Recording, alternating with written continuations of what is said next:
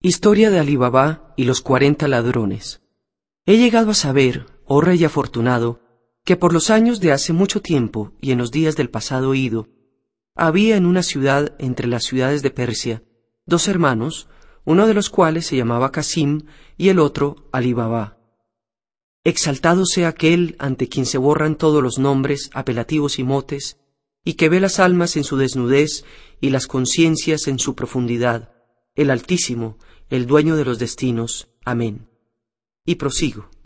Cuando el padre de Casim y Ali Baba, que era un hombre vulgar, hubo fallecido en la misericordia de su Señor, los dos hermanos se repartieron con toda equidad en el reparto lo poco que les había dejado de herencia. Pero no tardaron en comerse la exigua ración de su patrimonio, y de la noche a la mañana se encontraron sin pan ni queso y muy alargados de nariz y de cara. Y he ahí lo que trae el ser tonto en la primera edad y olvidar los consejos de los cuerdos. El mayor, que era Casim, cuando estaba a punto de derretirse de inanición en su piel, tuvo la fortuna de casar con una joven que era cosa excelente. Bendito sea el retribuidor.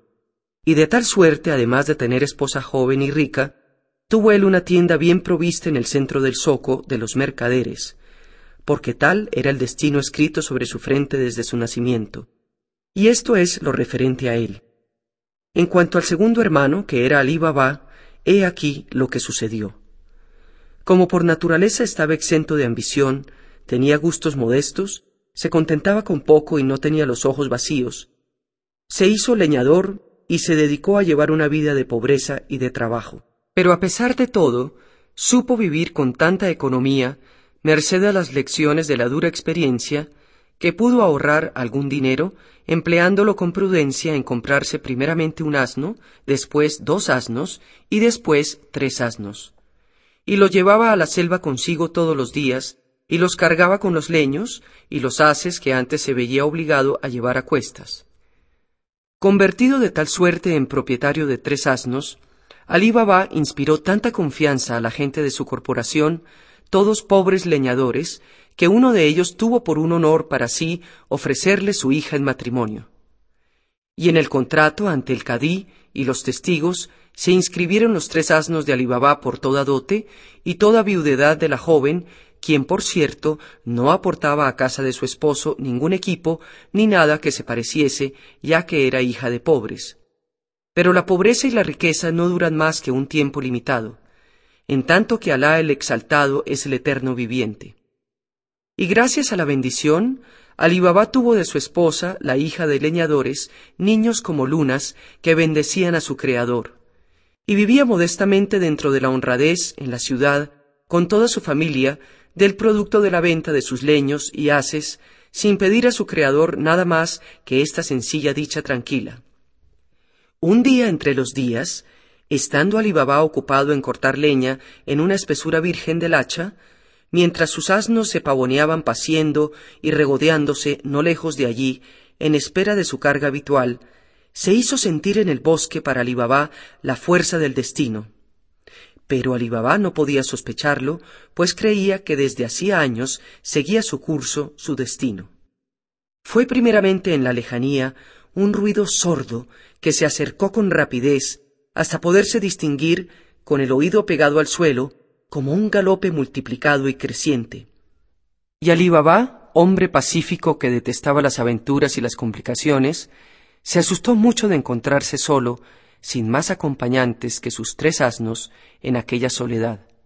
Y su prudencia le aconsejó que sin tardanza trepase a la copa de un árbol alto y gordo que se alzaba en la cima de un pequeño montículo y que dominaba toda la selva y apostado y escondido así entre las ramas, pudo examinar de qué se trataba. Hizo bien, porque apenas se acomodó allí, divisó una tropa de jinetes armados terriblemente que avanzaba a buen paso hacia el lado donde se encontraba él.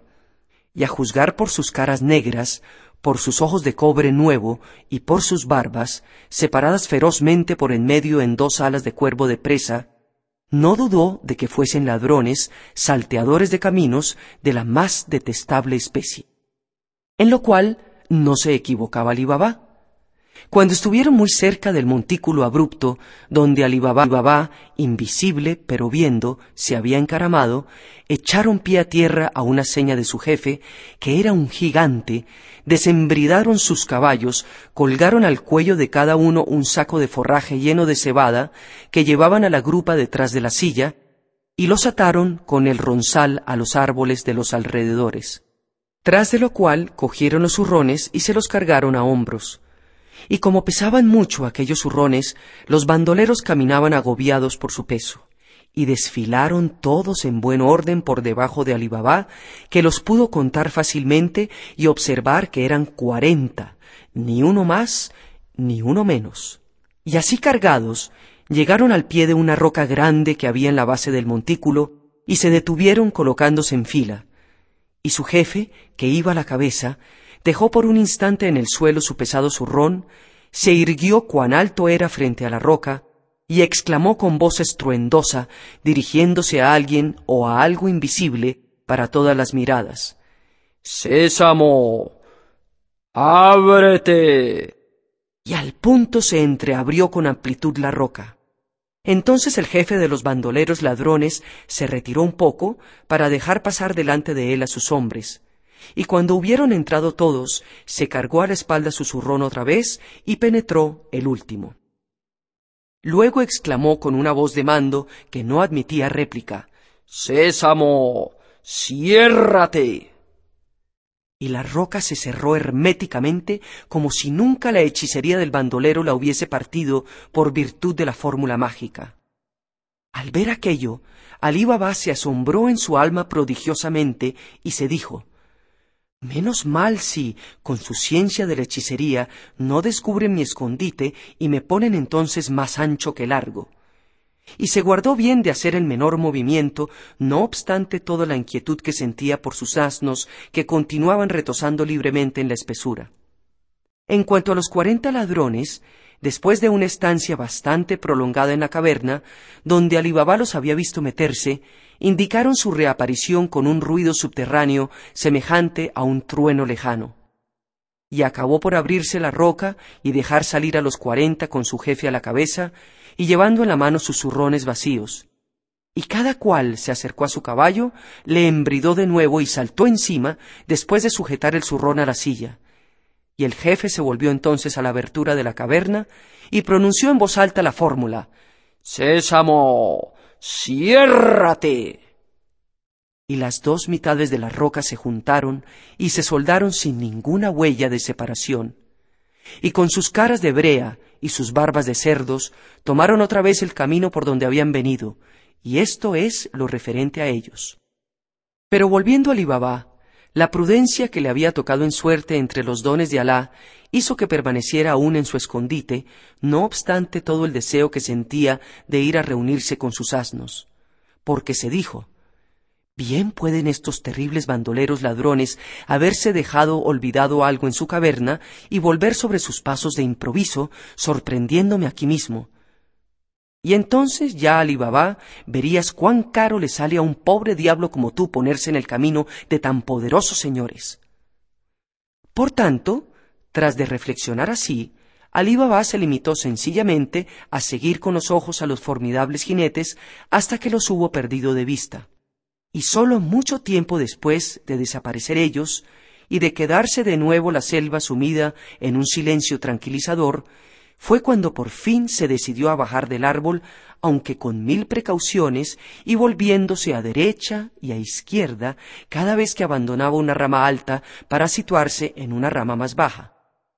Cuando estuvo en tierra, Ali Baba avanzó hacia la roca consabida, pero con mucho cuidado y de puntillas, conteniendo la respiración. Y bien habría querido ir antes a ver a sus asnos y tranquilizarse con respecto a ellos, ya que eran toda su fortuna y el pan de sus hijos. Pero en su corazón se había escondido una curiosidad sin precedente por cuanto hubo de ver y oír desde la copa del árbol, y además era su destino quien le empujaba de modo irresistible a aquella aventura. Llegado que fue ante la roca, Alí Baba la inspeccionó de arriba abajo y la encontró lisa y sin grietas, por donde hubiera podido deslizarse la punta de una aguja, y se dijo, sin embargo, ahí dentro se han metido, metido los cuarenta, y los he visto con mis propios ojos desaparecer ahí dentro. ¡Yala! ¡Qué sutileza! ¿Y quién sabe qué han entrado a hacer en esa caverna, defendida por toda clase de talismanes, cuya primera palabra ignoro? Luego pensó, por Alá, he retenido sin embargo la fórmula que abre y la fórmula que cierra. No sé si ensayarla un poco, solamente para ver si en mi boca tiene la misma virtud que en boca de ese espantoso bandido gigante. Y olvidando toda su antigua pusilanimidad, e impelido por la voz de su destino, Alí Baba, el leñador, se encaró con la roca y dijo Sésamo. ábrete. Y no bien fueron pronunciadas con insegura voz las dos palabras mágicas, la roca se separó y se abrió con amplitud. Y Alí Baba, presa de extremado espanto, quiso volver la espalda a todo aquello y escapar de allí a todo correr pero la fuerza de su destino le inmovilizó ante la abertura y le obligó a mirar. Y en lugar de ver allí dentro una caverna de tinieblas y de horror, llegó al límite de la sorpresa al ver abrirse ante él una ancha galería que daba al ras de una sala espaciosa, abierta en forma de bóveda en la misma piedra y recibiendo mucha luz por agujeros angulares situados en el techo de modo que se decidió a adelantar un pie y a penetrar en aquel lugar que a primera vista no tenía nada de aterrador. Pronunció pues la fórmula propiciatoria, en el nombre de Alá el Clemente, el Misericordioso, la cual acabó de reconfortarle y avanzó resueltamente sin temblar hasta la sala abovedada. Y en cuanto hubo llegado allí vio que las dos mitades de la roca se juntaban sin ruido y tapaban completamente la abertura lo cual no dejó de inquietarle, a pesar de todo, ya que la constancia en el valor no era su fuerte. Sin embargo, pensó que más tarde podría, merced a la fórmula mágica, hacer que por sí misma se abrieran ante él todas las puertas. Y a la sazón dedicóse a mirar con toda tranquilidad el espectáculo que se ofrecía a sus ojos. Y vio, colocadas a lo largo de las paredes hasta la bóveda, pilas y pilas de ricas mercancías y fardos de telas de seda y de brocados y sacos con provisiones de boca y grandes cofres llenos hasta los bordes de plata amonedada y otros llenos de plata en lingotes y otros llenos de dinares de oro y de lingotes de oro en filas alternadas. Y como si todos aquellos cofres y todos aquellos sacos no bastasen a contener las riquezas acumuladas, el suelo estaba cubierto de monedas de oro, de alhajas y de orfebrerías, hasta el punto de que no se sabía dónde poner los pies sin tropezar con alguna joya o derribar algún montón de dinares flamígeros. Y Alí que en su vida había visto el verdadero color del oro, ni conocido su olor siquiera, se maravilló de todo aquello hasta el límite de la maravilla. Y al ver aquellos tesoros amontonados allí de cualquier modo, y aquellas innumerables suntuosidades, las menores de las cuales hubiesen adornado ventajosamente el palacio de un rey, se dijo que debía hacer no años, sino siglos que aquella gruta servía de depósito, al mismo tiempo que de refugio, a generaciones de ladrones, hijos de ladrones, descendientes de los saqueadores de Babilonia. Cuando Alí volvió un poco de su asombro, se dijo, Por Alá, ya, Ali he aquí que a tu destino se le pone el rostro blanco y te transporta desde el lado de tus asnos y de tus haces hasta el centro de un baño de oro, como no lo han visto más que el rey Soleimán e Iskandar, el de los dos cuernos. Y de improviso aprendes las fórmulas mágicas, y te sirves de sus virtudes, y te haces abrir las puertas de la roca y las cavernas fabulosas. ¡Oh, leñador bendito!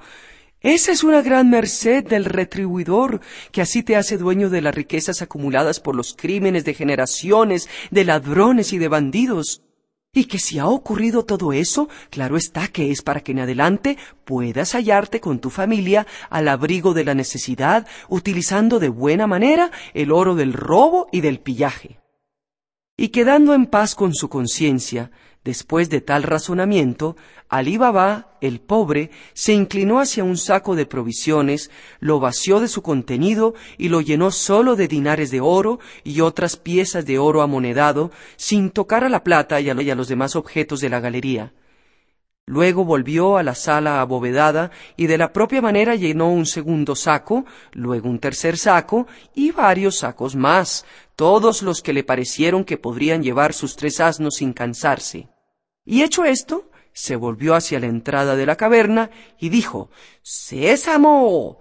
ábrete. Y al instante las dos hojas de la puerta roqueña se abrieron de par en par, y Alibaba corrió a reunir sus asnos y los hizo aproximarse a la entrada. Y los cargó de sacos que tuvo cuidado de ocultar hábilmente, poniendo encima ramaje. Y cuando hubo acabado esta tarea pronunció la fórmula que cierra, y al punto se juntaron las dos mitades de la roca. Entonces Alibaba hizo ponerse en marcha delante de él a sus asnos cargados de oro, arreándolos con voz llena de respeto y no abrumándolos con las maldiciones y las injurias horrísonas que les dirigía de ordinario cuando arrastraban las patas.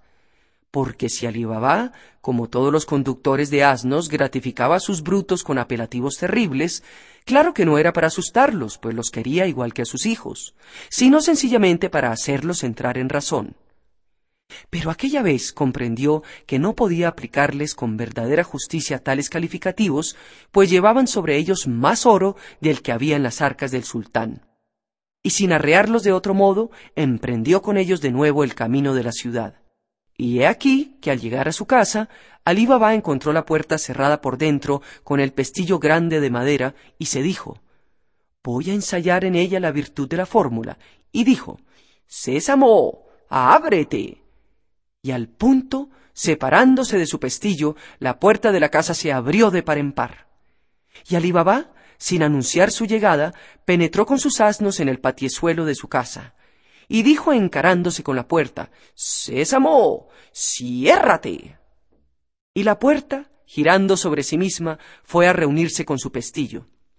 Y de tal suerte quedó convencido Alí Baba que en adelante sería detentador de un incomparable secreto dotado de un poder misterioso, cuya adquisición no le había costado otro tormento que una emoción pasajera, debida, más bien que otra cosa, a la cara avinagrada de los cuarenta y al aspecto amedrentador de su jefe.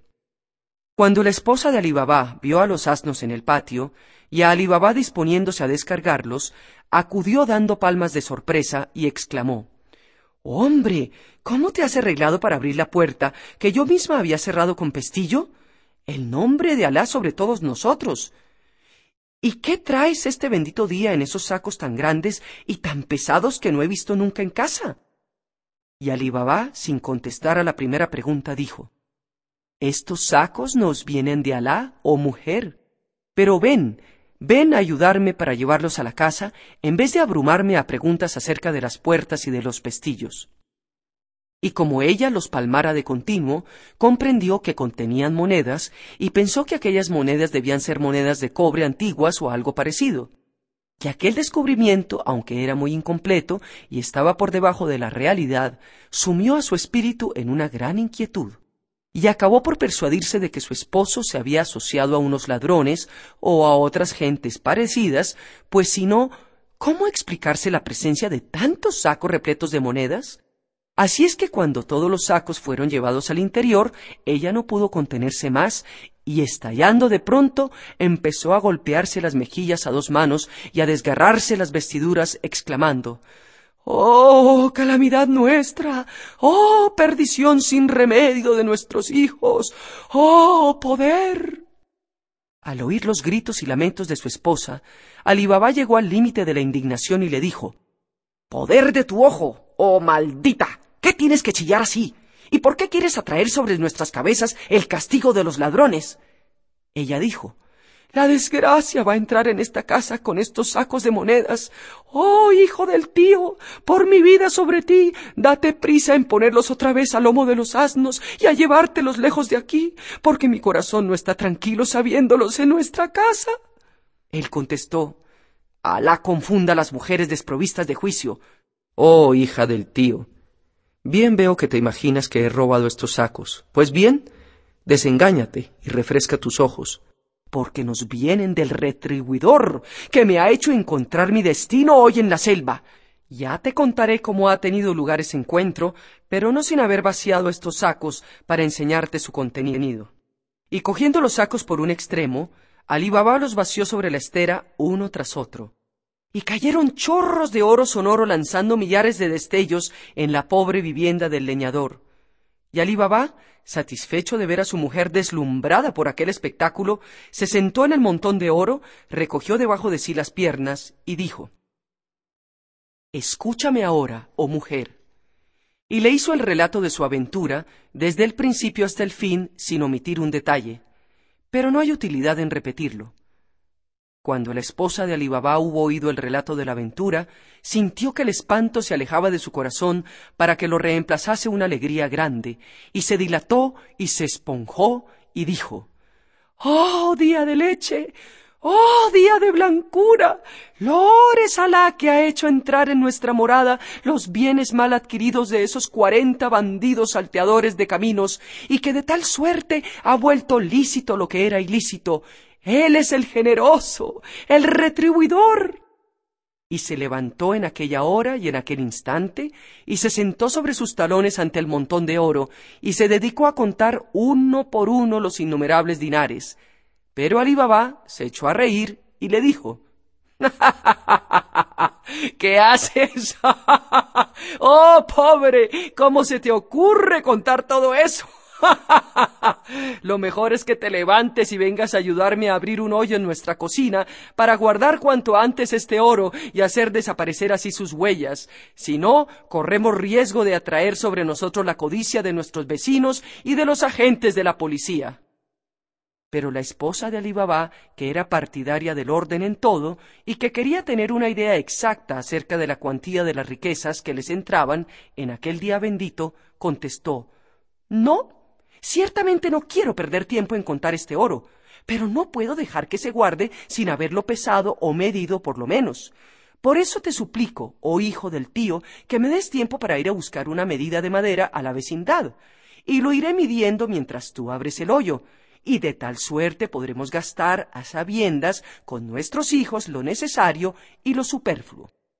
Y Alí aunque esta preocupación le pareció por lo menos superflua, no quiso contrariar a su mujer en una ocasión tan llena de alegría para todos ellos, y le dijo Sea, pero ve y vuelve pronto, y sobre todo guárdate bien de divulgar nuestro secreto o de decir la menor palabra acerca de él.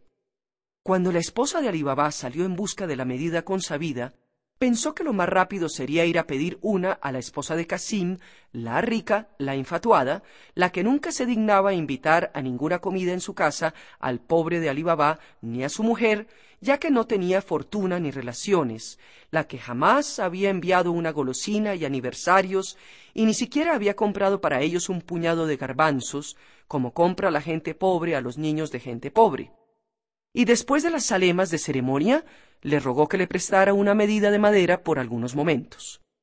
Cuando la esposa de Casim hubo oído la palabra medida, quedó extremadamente asombrada, pues sabía que Alibaba y su mujer eran muy pobres, y no podía comprender para qué necesitaban aquel utensilio del que no se sirven por lo general más que los propietarios de grandes provisiones de grano, en tanto que los demás se limitan a comprar el grano del día o de la semana en casa del tratante de granos. Así es que aunque en otras circunstancias, sin duda alguna, se lo hubiese negado todo bajo cualquier pretexto, aquella vez le picó demasiado la curiosidad para dejar escapar cualquier ocasión de satisfacerla. Le dijo, pues, Alá aumente sobre vuestras cabezas sus favores, pero ¿quieres la medida grande o pequeña, oh madre de Amad? La aludida contestó, Mejor será la pequeña, oh mi señora. E inmediatamente la esposa de Casim fue a buscar la medida consabida. Y he aquí que aquella mujer, queriendo saber a toda costa qué clase de grano pretendía medir su parienta pobre, ideó una superchería. Corrió en busca de cebo y untó diestramente el fondo de la medida por debajo, por donde se asienta ese utensilio. Luego volvió al lado de su parienta, excusándose por haberla hecho esperar, y le entregó la medida. Y la mujer de Alibabá se deshizo en cumplimientos y se apresuró a volver a su casa. Y comenzó por colocar la medida en medio del montón de oro, y se puso a llenarla y a vaciarla un poco más lejos, marcando en la pared con un trozo de carbón tantos trazos negros como veces la había vaciado.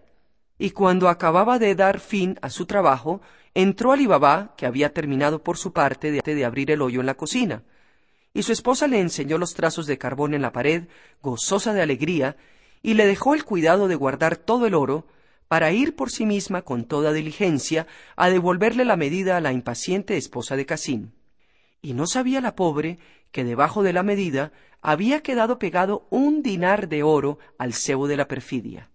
Entregó pues la medida a su parienta rica y le dio muchas gracias y le dijo He querido ser puntual contigo, oh mi señora, a fin de que otra vez no dejes de tener conmigo tanta amabilidad. Y se fue por su camino, y esto es lo referente a la esposa de Ali En cuanto a la esposa de Casim, solamente esperó la taimada a que su parienta volviera la espalda para dar vuelta a la medida de madera y mirar la parte de abajo. Y llegó al límite de la estupefacción al ver pegada en el cebo una moneda de oro en vez de algún grano de habas, de cebada o de avena. Y la piel del rostro se le puso color de azafrán y los ojos de color de betún muy oscuro y su corazón se sintió roído de celos y de envidia devoradora, y exclamó Destrucción sobre mi morada. ¿Desde cuándo esos miserables tienen el oro así para pesarlo y medirlo?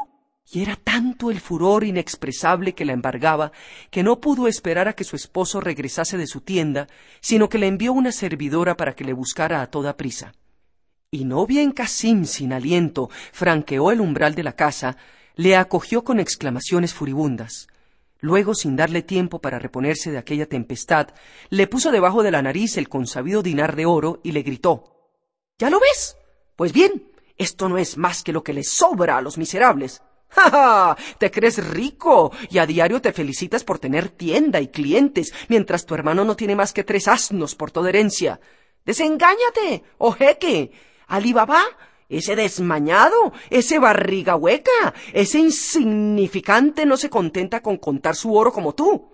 Lo mire, como el tratante de granos hace con el grano. Con una tempestad de palabras, de gritos y vociferaciones, le puso al corriente del asunto y le explicó la estratagema de que se había valido para hacer el asombroso descubrimiento de la riqueza de Alibabá, y añadió No es eso todo, oh jeque. A ti te incumbe ahora descubrir el origen de esa fortuna de tu miserable hermano, ese hipócrita maldito que finge pobreza y maneja el oro por medidas y abrazadas. Al oír estas palabras de su esposa, Casim no dudó de la realidad de la fortuna de su hermano. Y lejos de sentirse feliz por saber que el hijo de su padre y de su madre estaba al abrigo de toda necesidad para lo sucesivo, y de regocijarse con su dicha, alimentó una envidia biliosa y sintió que se le rompía de despecho la bolsa de la hiel. Y se irguió en aquella hora y en aquel instante corrió a casa de su hermano para ver por sus propios ojos lo que tenía que ver allí. Y encontró a Ali Baba con el pico en la mano todavía, pues acababa de guardar su oro. Y abordándolo sin dirigirle la salema y sin llamarle por su nombre ni por su apellido, y sin tratarle siquiera de hermano, pues se había olvidado de tan próximo parentesco desde que se casó, le dijo Ah, oh padre de los asnos, con que así te haces el reservado y el misterioso con nosotros. Sí, y continúas simulando pobreza y miseria y haciéndote el menesteroso delante de la gente para medir luego tu oro en tu yasija de piojos y chinches como el tratante de granos mide su grano. Al oír estas palabras, Alibaba llegó al límite de la turbación y de la perplejidad, no porque fuese avaro o interesado, sino porque temía la maldad y la avidez de ojos de su hermano y de la esposa de su hermano, y contestó Por Alá sobre ti. No sé a qué aludes. Explícate, pues, pronto, y no me faltarán para ti franquezas y buenos sentimientos, por más que desde hace años hayas olvidado tú el lazo de la sangre, y vuelvas la cara cuando te encuentras con la mía y con la de mis hijos. Entonces dijo el imperioso Casim, no se trata de eso ahora, Alibaba. Se trata solamente de que no finjas ignorancia conmigo, porque estoy enterado de lo que tienes interés en mantener oculto.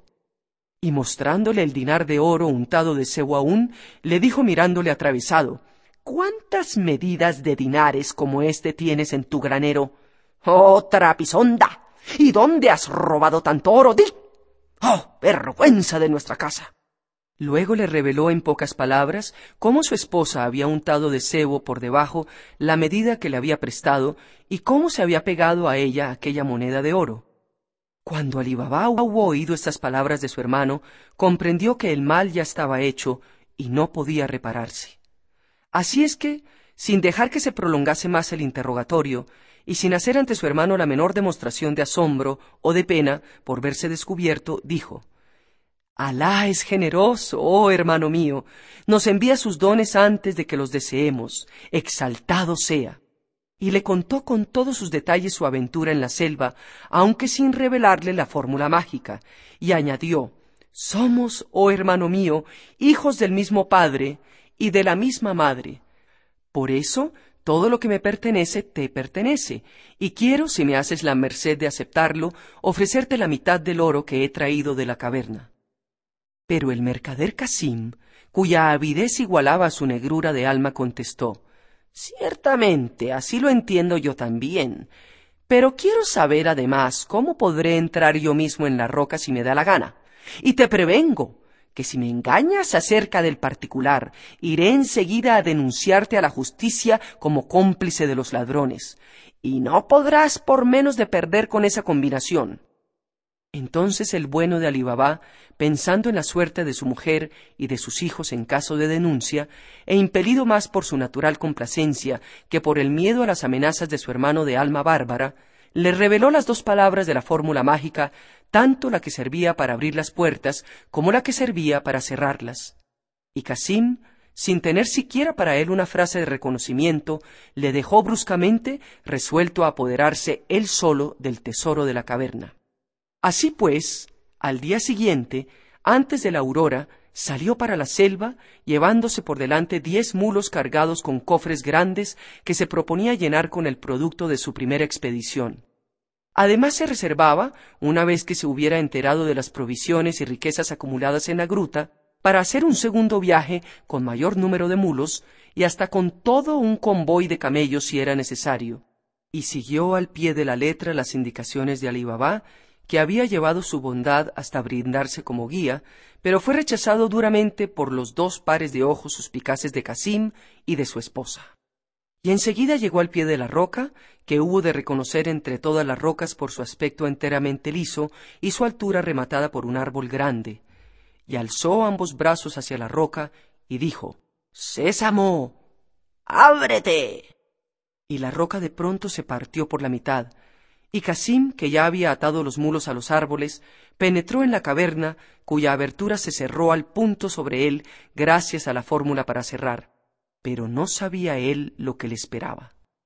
Y en un principio quedó deslumbrado a la vista de tantas riquezas acumuladas, de tanto oro amontonado y de tantas joyas apelotonadas, y sintió un deseo más intenso de hacerse dueño de aquel fabuloso tesoro, y comprendió que para llevarse todo aquello no solamente le hacía falta una caravana de camellos, sino reunir todos los camellos que viajan desde los confines de China hasta las fronteras del Irán, y se dijo que la próxima vez tomaría las medidas necesarias para organizar una verdadera expedición que se apoderase de aquel botín, contentándose a la sazón con llenar sus diez mulos.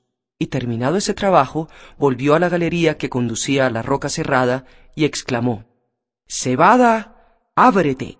Porque el deslumbrado Casim, con el espíritu enteramente turbado por el descubrimiento de aquel tesoro, había olvidado por completo la palabra que tenía que decir, y fue para perderse sin remedio, porque dijo varias veces, Cebada, ábrete, pero la roca permaneció cerrada. Entonces dijo, Avena, ábrete, y la roca no se movió. Aba, ábrete, pero no se produjo ninguna ranura. Y Casim empezó a perder la paciencia y gritó sin tomar aliento Centeno. ábrete, mijo, ábrete, garbanzo, ábrete, maíz, ábrete, alfolfón, ábrete, trigo, ábrete, arroz, ábrete, algarroba, ábrete. Pero la puerta de granito permaneció cerrada, y Casim En el límite del espanto, al advertir que se quedaba encerrado por haber perdido la fórmula, se puso a recitar ante la roca impasible todos los nombres de los cereales y de las diferentes variedades de granos que la mano del sembrador lanzó sobre la superficie de los campos en la infancia del mundo. Pero el granito permaneció inquebrantable, porque el indigno hermano de Alibabá no se olvidó, entre todos los granos, más que de un solo grano, el mismo a que estaban las virtudes, mágicas unidas, el misterioso sésamo. Así es como tarde o temprano, y con frecuencia más temprano que tarde, el destino ciega la memoria de los malos, les quita clarividencia y les arrebata la vista y el oído por orden del poderoso sin límites. Por eso el profeta ha dicho hablando de los malos, Alá les retirará el don de su clarividencia y les dejará tanteando en las tinieblas. Entonces ciegos, sordos y mudos no podrán volver sobre sus pasos. Y además el enviado ha dicho de ellos, por siempre han sido cerrados con el sello de Alá sus corazones, y sus oídos y velados con una venda sus ojos. Les está reservado un suplicio espantoso. Así pues, cuando el malvado Casim, que ni por asomos esperaba aquel desastroso acontecimiento, hubo visto que no poseía ya la fórmula virtual, se dedicó a devanarse el cerebro en todos los sentidos para encontrarla, pero muy inútilmente, pues su memoria estaba despojada para siempre del nombre mágico. Entonces, presa del miedo y de la rabia, dejó los sacos llenos de oro y se puso a recorrer la caverna en todas direcciones en busca de alguna salida, pero no encontró por doquier más que paredes graníticas exasperadamente lisas. Y como una bestia feroz o un camello cansado, echaba por la boca espuma de baba y de sangre y se mordía los dedos con desesperación. Pero no fue aquel todo su castigo, porque aún le quedaba morir, lo cual no había de tardar. En efecto, a la hora de mediodía los cuarenta ladrones regresaron a su caverna como acostumbraban a hacer a diario. Y he aquí que vieron todos a los árboles los diez mulos cargados con grandes cofres.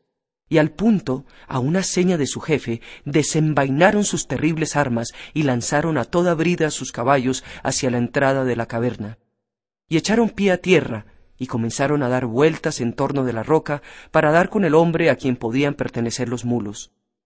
Pero como con sus pesquisas no conseguían nada, el jefe se decidió a penetrar en la caverna. Alzó pues su sable hacia la puerta invisible, pronunciando la fórmula, y la roca se partió en dos mitades que giraron en sentido inverso. Y he aquí que el encerrado Casim que había oído a los caballos y las exclamaciones de sorpresa y de cólera de los bandoleros ladrones, no dudó de su perdición irremisible. Sin embargo, como le era cara su alma, quiso intentar ponerla a salvo. Y se acurrucó en un rincón, dispuesto a lanzarse fuera en cuanto pudiese.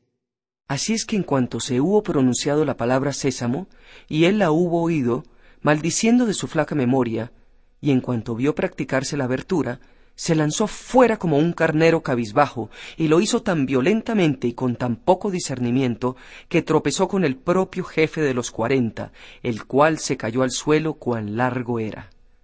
Pero en su caída, el terrible gigante arrastró consigo a Casim y le echó una mano a la boca y otra al vientre, y en el mismo momento los demás bandoleros, que iban en socorro de su jefe, cogieron todo lo que pudieron del agresor, del violador, y cortaron con sus sables todo lo que cogieron.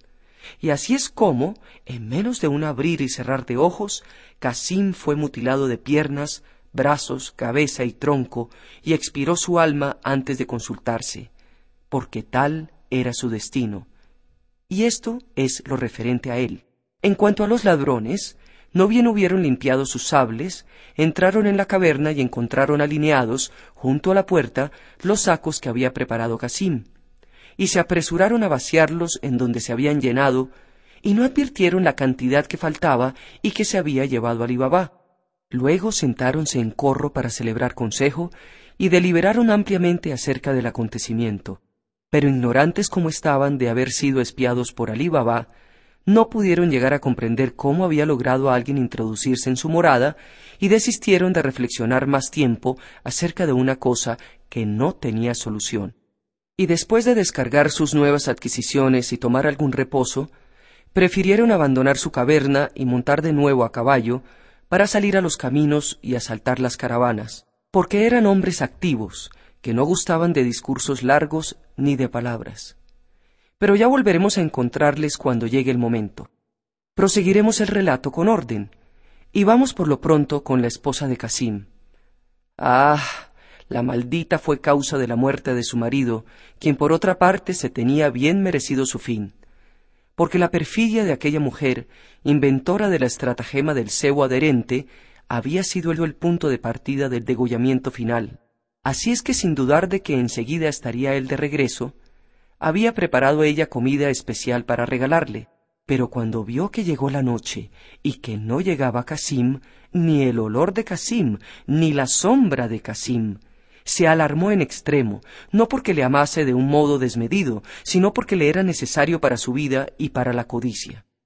Por tanto, cuando su inquietud llegó a los últimos límites, se decidió a ir en busca de Alí ella, que jamás hasta entonces había querido condescender a franquear el umbral de la casa del otro. Entró con el semblante demudado y dijo a Alí La salema sobre ti, oh hermano preferido de mi esposo, los hermanos se deben a los hermanos y los amigos a los amigos. Así pues, vengo a rogarte que me tranquilices acerca de la suerte que haya podido correr tu hermano, quien ha ido a la selva, como sabes, y a pesar de lo avanzado de la noche, todavía no está de regreso. Por Alá sobre ti, oh rostro de bendición, apresúrate a ir a ver qué le ha sucedido en esa selva. Y Alí Baba, que estaba notoriamente dotado de un alma compasiva, comprendió la alarma de la esposa de Casim y le dijo Que Alá aleje las desgracias de la cabeza de tu esposo, hermana mía. Ah, si Casim hubiese querido escuchar mi consejo fraternal, me habría llevado consigo de guía.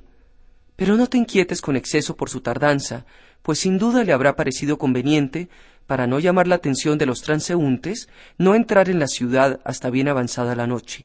Aquello era verosímil, aun cuando en realidad Casim no fuese ya Casim, sino seis trozos de Casim, dos brazos, dos piernas, un tronco y una cabeza, que dejaron los ladrones dentro de la galería, detrás de la puerta rocosa, a fin de que espantasen con su vista y repeliesen con su hedor a cualquiera que tuviese la audacia de franquear el umbral prohibido. Así pues, Ali tranquilizó como pudo a la mujer de su hermano y le hizo comprender que de nada servirían las pesquisas en la noche negra. Y la invitó a pasar la noche con ellos con toda cordialidad. Y la esposa de Ali le hizo acostarse en su propio lecho, mientras que Ali le aseguraba que por la aurora iría a la selva. Y en efecto, a los primeros resplandores del alba, el excelente Ali ya estaba en el patio de su casa con sus tres asnos y partió con ellos sin tardanza, después de recomendar a la esposa de Casim que moderara su aflicción y a su propia esposa que la cuidase y no la dejase carecer de nada. Al acercarse a la roca, Ali se vio obligado a declararse, no viendo los mulos de Casim, que había debido pasar algo, tanto más cuando que ni por asomo los había visto en la selva, y aumentó su inquietud al ver manchado de sangre el suelo junto a la roca. Así es que, no sin gran emoción, pronunció las dos palabras mágicas que abrían y entró en la caverna. Y el espectáculo de los seis fragmentos de Casim espantó sus miradas e hizo temblar sus rodillas, y estuvo a punto de caerse desmayado en el suelo. Pero los sentimientos fraternales le hicieron sobreponerse a su emoción, y no vaciló en hacer todo lo posible por cumplir los últimos deberes para con su hermano, que era musulmán al fin y al cabo, e hijo del mismo padre y de la misma madre y se apresuró a coger en la caverna dos sacos grandes, en los cuales metió los seis despojos de su hermano, el tronco en uno y la cabeza con los cuatro miembros en el otro. Y con ello hizo una carga para uno de sus asnos, cubriéndolo cuidadosamente de leña y ramaje. Luego se dijo que ya que estaba allí, más valía aprovechar la ocasión para coger algunos sacos de oro, con objeto de que no se fuesen de vacío los asnos. Cargó pues a los otros dos asnos con sacos llenos de oro, poniendo leña y hojas por encima, como la vez primera. Y después de mandar que se cerrase a la puerta rocosa, emprendió el camino de la ciudad, deplorando en el alma el triste fin de su hermano. En cuanto hubo llegado al patio de su casa, Alibaba llamó a la esclava Luz Nocturna para que le ayudara a descargar los asnos. La esclava luz nocturna era una joven que Alibaba y su esposa habían recogido de niña y educado con los mismos cuidados y la misma solicitud que si hubiesen sido sus propios padres. Y había crecido en casa de ellos, ayudando a su madre adoptiva en las faenas caseras y haciendo el trabajo de diez personas. Además, era agradable, dulce, diestra, entendida y fecunda en invenciones para resolver las cuestiones más arduas y lograr éxito en las cosas más difíciles. Así es que en cuanto bajó ella, empezó por besar la mano de su padre adoptivo y le deseó la, bienvenida como tenía costumbre de hacer cada vez que entraba él en la casa. Ali Baba le dijo Oh luz nocturna, hoy es el día en que me vas a dar prueba de tu tristeza, de tu abnegación y de tu discreción. Y le contó el fin funesto de su hermano y añadió Y ahora ahí le tienes, hecho seis pedazos en el tercer asno. Y es preciso que mientras yo subo a anunciar la fúnebre noticia a su pobre viuda, pienses en el medio de que nos valdremos para hacerle enterrar como si hubiera muerto de muerte natural, sin que nadie pueda sospechar la verdad. Y ella contestó, Escucho y obedezco. Y Ali Baba, dejándola reflexionar acerca de la situación, subió a ver a la viuda de Casim. Y he aquí que llevaba él una cara tan compungida que al verle entrar la esposa de Casim empezó a lanzar chillidos a más no poder, y se dispuso a desollarse las mejillas, a mesarse los cabellos y a desgarrarse las vestiduras. Pero Ali Baba supo contarle el suceso con tanto miramiento que consiguió evitar los gritos y lamentos que hubiesen atraído a los vecinos y provocado un trastorno en el barrio. Y sin darle tiempo para saber si debía chillar o si no debía chillar, añadió Alá es generoso y me ha otorgado más riquezas de las que necesito. Por tanto, si dentro de la desgracia sin remedio que te aflige hay alguna cosa que pueda consolarte, yo te ofrezco juntar los bienes que Alá me ha enviado con los que te pertenecen y hacer que en adelante entres en mi casa en calidad de segunda esposa. Y así tendrás en la madre de mis hijos una hermana amante y atenta, y todos viviremos juntos con tranquilidad hablando de las virtudes del difunto.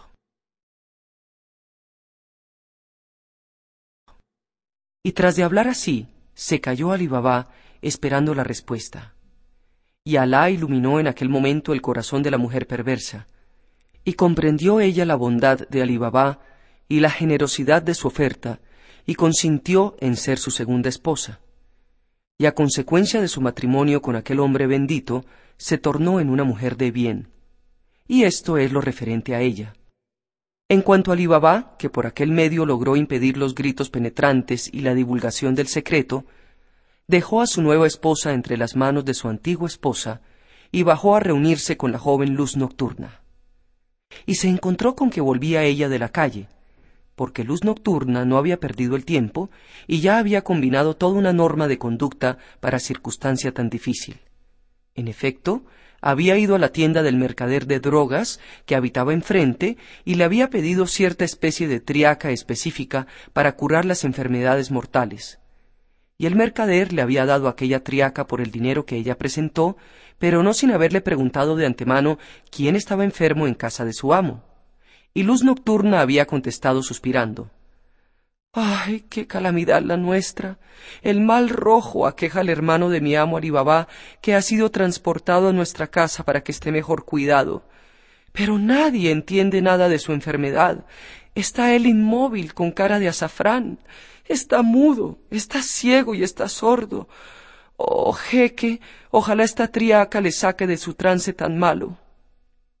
Y tras de hablar así, se había llevado la triaca consabida, de la que en realidad ya no podía hacer uso Casim, y había ido a reunirse con su amo Ali Y en pocas palabras le puso al corriente de lo que pensaba hacer.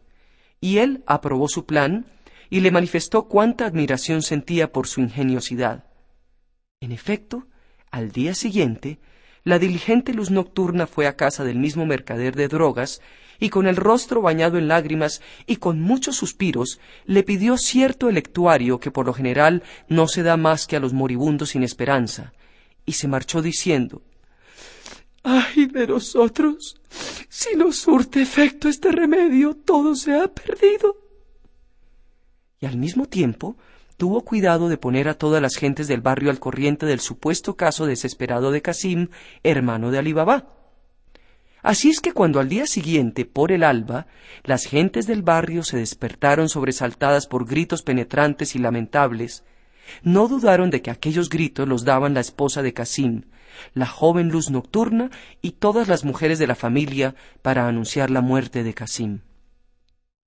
Entretanto, Luz Nocturna continuaba poniendo en ejecución su plan.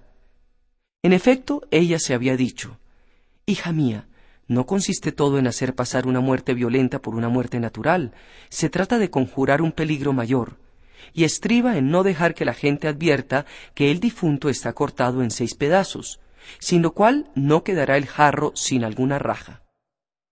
Y corrió sin tardanza a casa de un viejo zapatero remendón del barrio, que no la conocía, y mientras le deseaba la salema, le puso en la mano un dinar de oro y le dijo Oh jeque Mustafá, tu mano nos es necesaria hoy.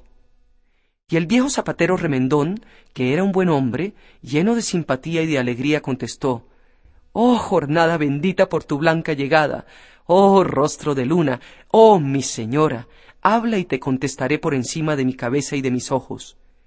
Y Luz Nocturna dijo Oh tío mío Mustafá, deseo sencillamente que te levantes y vengas conmigo, pero antes, si te parece, coge cuanto necesites para coser cuero. Y cuando hubo hecho él lo que ella le pedía, cogió ella una venda y le vendó de pronto los ojos diciéndole Es condición necesaria esto, sin ella no hay nada de lo dicho. Pero él se puso a gritar Oh, joven, ¿vas a hacerme renegar por un dinar de la fe de mis padres, o a obligarme a cometer algún latrocinio o crimen extraordinario? Pero ella le dijo Alejado sea el maligno, oh jeque. Ten la conciencia tranquila. No temas nada de eso, pues solamente se trata de una pequeña labor de costura. Y así diciendo, le deslizó en la mano una segunda moneda de oro que le decidió a seguirla. Y Luz Nocturna le cogió de la mano y le llevó, con los ojos vendados, a la bodega de la casa de Alí Y allí le quitó la venda, y mostrándole el cuerpo del difunto que había reconstruido, poniendo los pedazos en su sitio respectivo, le dijo Ya ves que es para hacer que cosas los despojos que aquí tienes, por lo que me, me he tomado la pena de conducirte de la mano. Y como el jeque retrocediera asustado, la avisada luz nocturna le deslizó en la mano una nueva moneda de oro y le prometió otra más si el trabajo se hacía con rapidez. Lo cual decidió al zapatero remendón a poner manos a la obra, y cuando hubo acabado, Luz Nocturna le vendó de nuevo los ojos y tras de darle la recompensa prometida, le hizo salir de la bodega y le condujo hasta la puerta de su tienda, donde le dejó después de volverle la vista. Y se apresuró a regresar a casa, volviéndose de vez en cuando para ver si la observaba el zapatero remendón. Y en cuanto llegó, lavó el cuerpo reconstituido de Casim, lo perfumó con incienso y lo roció con aguas aromáticas y ayudada por Alibabá, lo envolvió en el sudario tras de lo cual, a fin de que no pudiesen sospechar de nada los hombres que llevaban las angarillas encargadas, fue a hacerse cargo ella misma de las tales angarillas y les pagó liberalmente. Luego, ayudada siempre por Alibabá, puso el cuerpo en la madera mortuoria y lo cubrió todo con sendales y telas compradas para la circunstancia. Mientras tanto, llegaron el imán y los demás dignatarios de la mezquita y se cargaron a hombros las angarillas cuatro de los vecinos que acudieron y el imán se puso a la cabeza del cortejo, seguido por los lectores del Corán.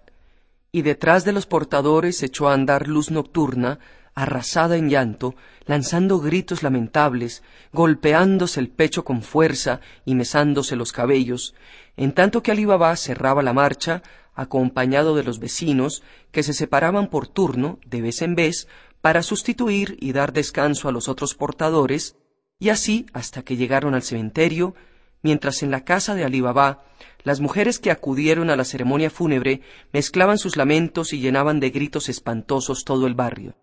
Y de tal manera la verdad de aquella muerte quedó cuidadosamente al abrigo de toda divulgación, sin que nadie pudiese tener la menor sospecha con respecto a la funesta aventura.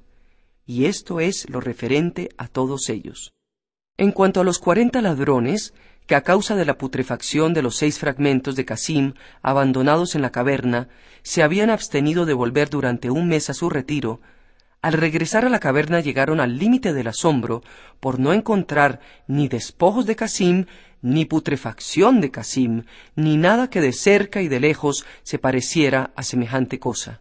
Y aquella vez reflexionaron seriamente acerca de la situación, y el jefe de los cuarenta dijo Oh hombres, estamos descubiertos, y ya no hay que dudar de ello, y se conoce nuestro secreto y si no intentamos poner un pronto remedio todas las riquezas que nuestros antecesores y nosotros hemos amontonado con tantos trabajos como fatigas, nos serán arrebatadas enseguida por el cómplice del ladrón a quien hemos castigado. Es preciso, pues, que sin pérdida de tiempo, tras de haber hecho perecer a uno, hagamos perecer al otro.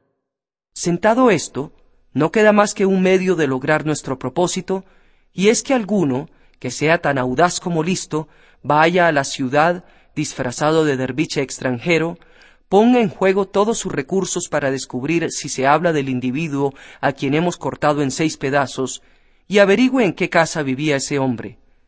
Pero todas esas pesquisas deberán hacerse con la mayor cautela, porque una palabra escapada podrá comprometer el asunto y perdernos sin remedio.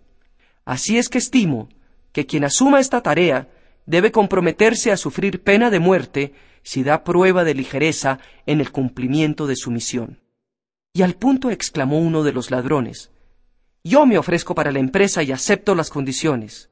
Y el jefe y los camaradas le felicitaron y le colmaron de elogios, y se marchó disfrazado de derviche.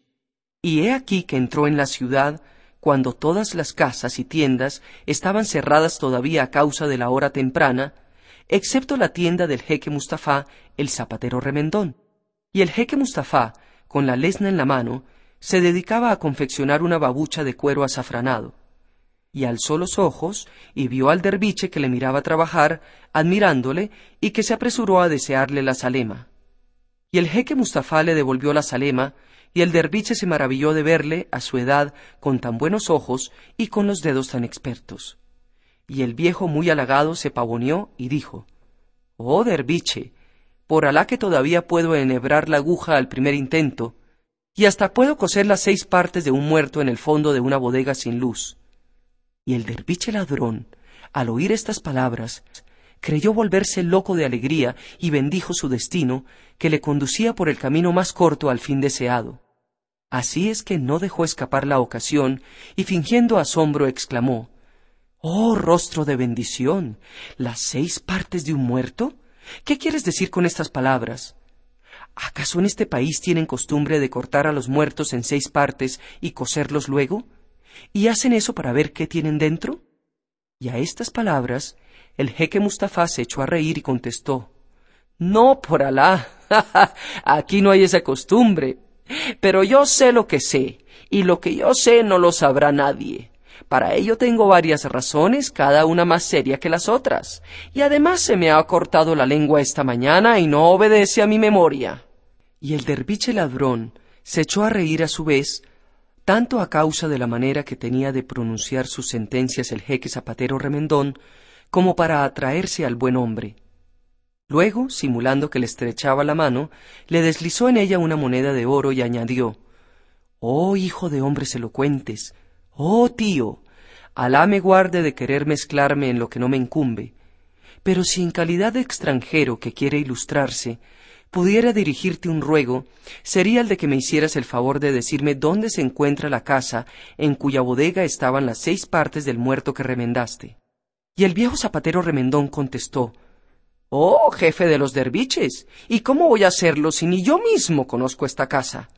Has de saber, en efecto, que he sido conducido con los ojos vendados por una joven hechicera que ha hecho marchar las cosas con una celeridad sin par. Claro es, sin embargo, hijo mío, que si me vendaran los ojos de nuevo, quizá pudiera encontrar la casa guiándome por ciertas observaciones que hice al paso y palpando todo en mi camino. Porque debes saber, oh sabio derviche, que el hombre ve con sus dedos tanto como con sus ojos, sobre todo si no tiene la piel tan dura como el lomo del cocodrilo.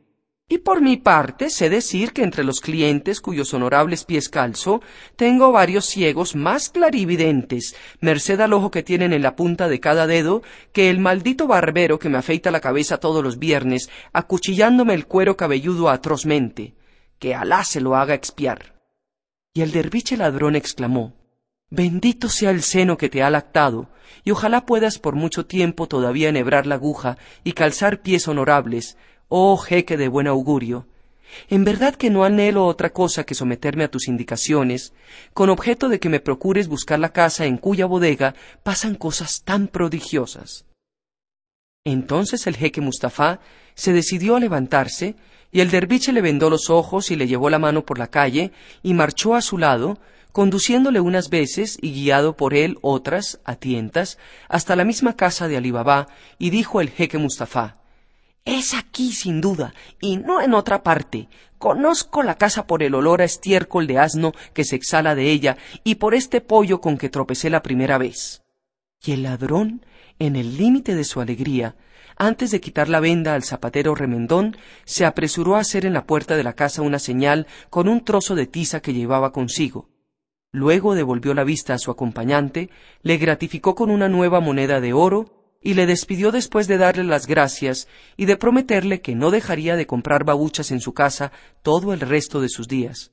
Y se apresuró a emprender otra vez el camino de la selva para anunciar al jefe de los cuarenta su descubrimiento, pero no sabía que corría derecho a hacer saltar de sus hombros su cabeza, como se va a ver. En efecto, cuando la diligente luz nocturna salió para ir a la compra, notó en la puerta, al regresar del zoco, la señal blanca que había hecho el derviche ladrón, y la examinó atentamente y pensó para su alma escrupulosa Esta señal no se ha hecho sola en la puerta, y la mano que la ha hecho no puede ser más que una mano enemiga. Hay que conjurar pues los maleficios parando el golpe. Y corrió en busca de un trozo de tiza y puso la señal y en el mismo sitio exactamente en las puertas de todas las casas de la calle, a derecha y a izquierda, y cada vez que marcaba una señal decía mentalmente, dirigiéndose al autor de la señal primera, mis cinco dedos en tu ojo izquierdo y mis otros cinco dedos en tu ojo derecho, porque sabía que no había fórmula más poderosa para conjurar las fuerzas invisibles, evitar los maleficios y hacer recaer sobre la cabeza del maleficador las calamidades perpetradas o inminentes.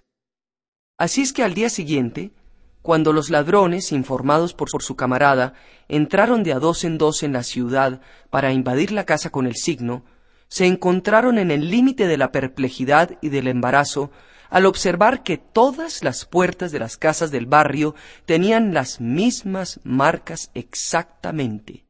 Y a una señal de su jefe, se apresuraron a regresar a su caverna de la selva para no llamar la atención de los transeúntes y cuando de nuevo estuvieron juntos, arrastraron al centro del círculo que formaban al ladrón guía que tan mal había tomado sus precauciones, le condenaron a muerte acto seguido y a una señal dada por su jefe, le cortaron la cabeza.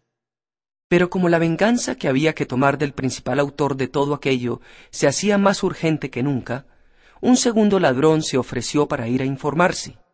Y admitida por su jefe su pretensión, entró en la ciudad se puso al habla con el jeque Mustafá, se hizo conducir ante la casa que presumían era la casa de los seis despojos cosidos, e hizo una señal roja sobre la puerta en un sitio poco visible.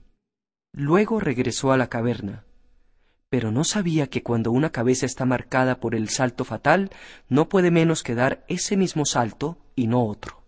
En efecto, cuando los ladrones, guiados por su camarada, llegaron a la calle de Alibabá, se encontraron con que todas las puertas estaban señaladas con el signo rojo exactamente en el mismo sitio, porque la astuta luz nocturna, sospechándose algo, había tomado sus precauciones como la vez primera, y al regreso a la caverna, la cabeza del guía tuvo que sufrir la misma suerte que la de su predecesor. Pero aquello no contribuyó a hacer luz en el asunto para los ladrones y sólo sirvió para rebajar de la partida a los dos jayanes más valerosos.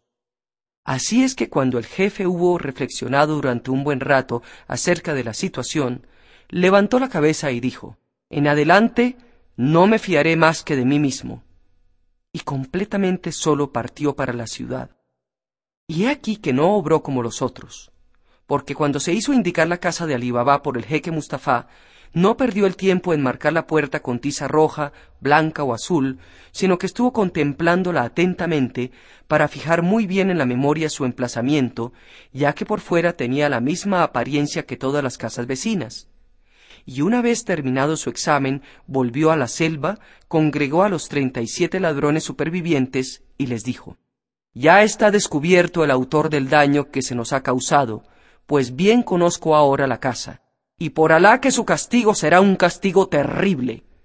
En cuanto a vosotros, valientes míos, apresuraos a traerme aquí treinta y ocho tinajas grandes de barro, barnizado por dentro, de cuello ancho y de vientre redondo. Y han de estar vacías las treinta y ocho tinajas, excepción de una sola, que llenaréis con aceite de oliva. Y cuidado de que no tengan ninguna raja, y volved sin demora.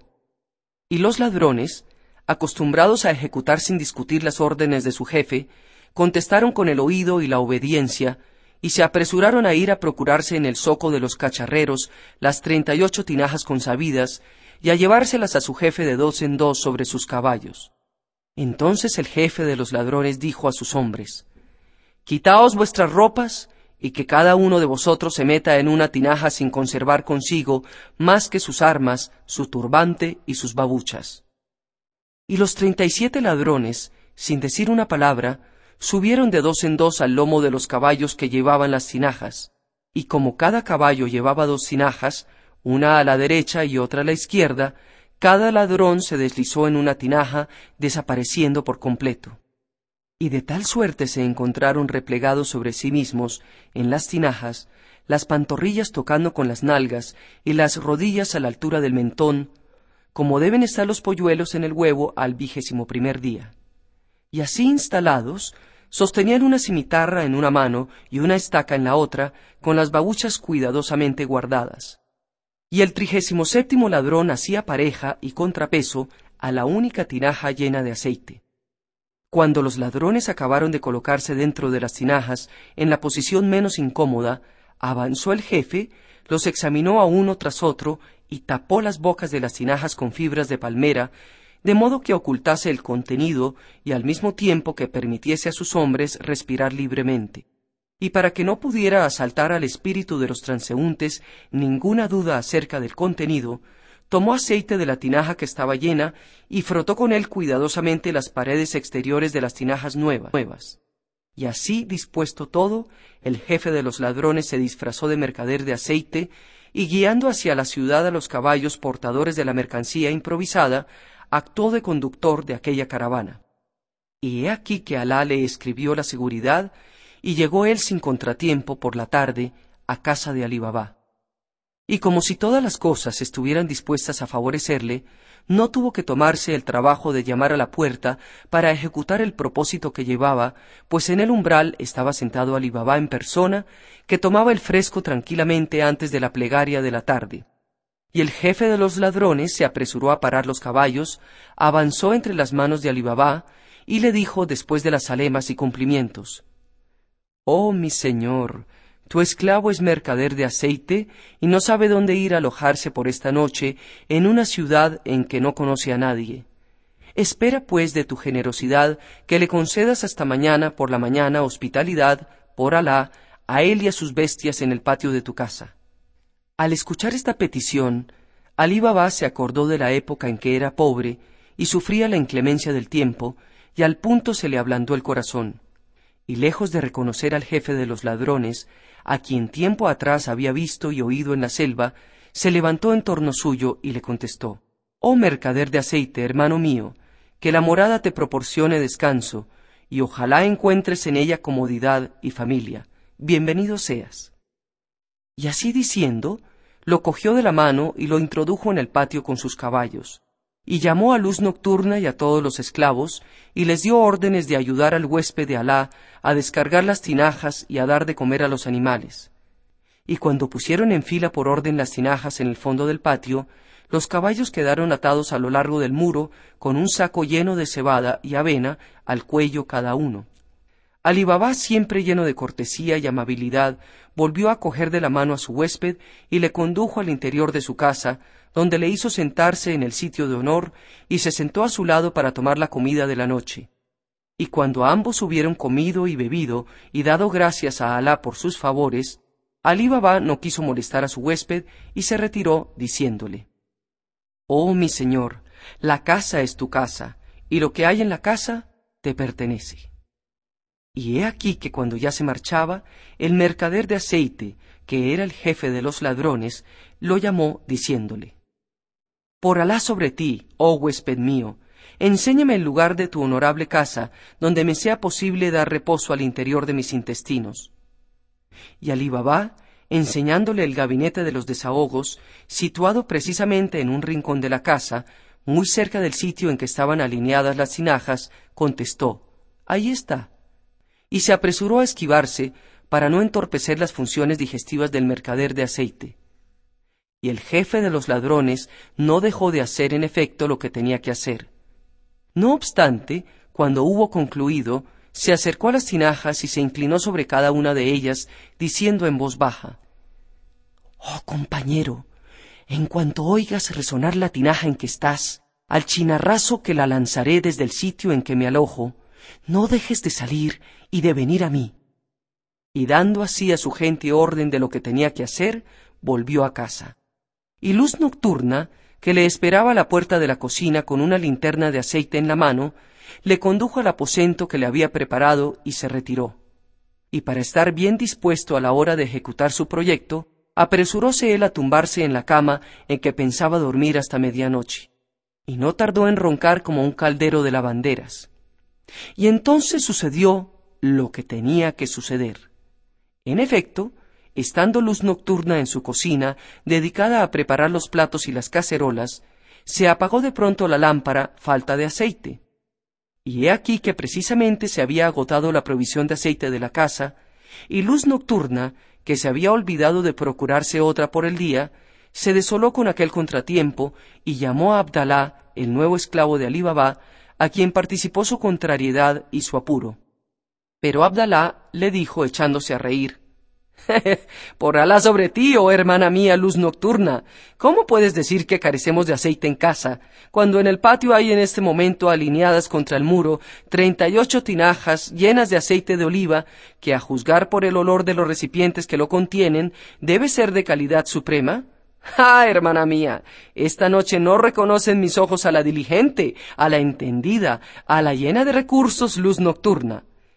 Luego, luego añadió, Voy otra vez a dormir, hermana mía, que mañana tengo que levantarme con el alba a fin de acompañar al jamán a nuestro amo Alibabá, y la dejó para irse a roncar como un búfalo de los pantanos cerca de la habitación en que dormía el mercader de aceite.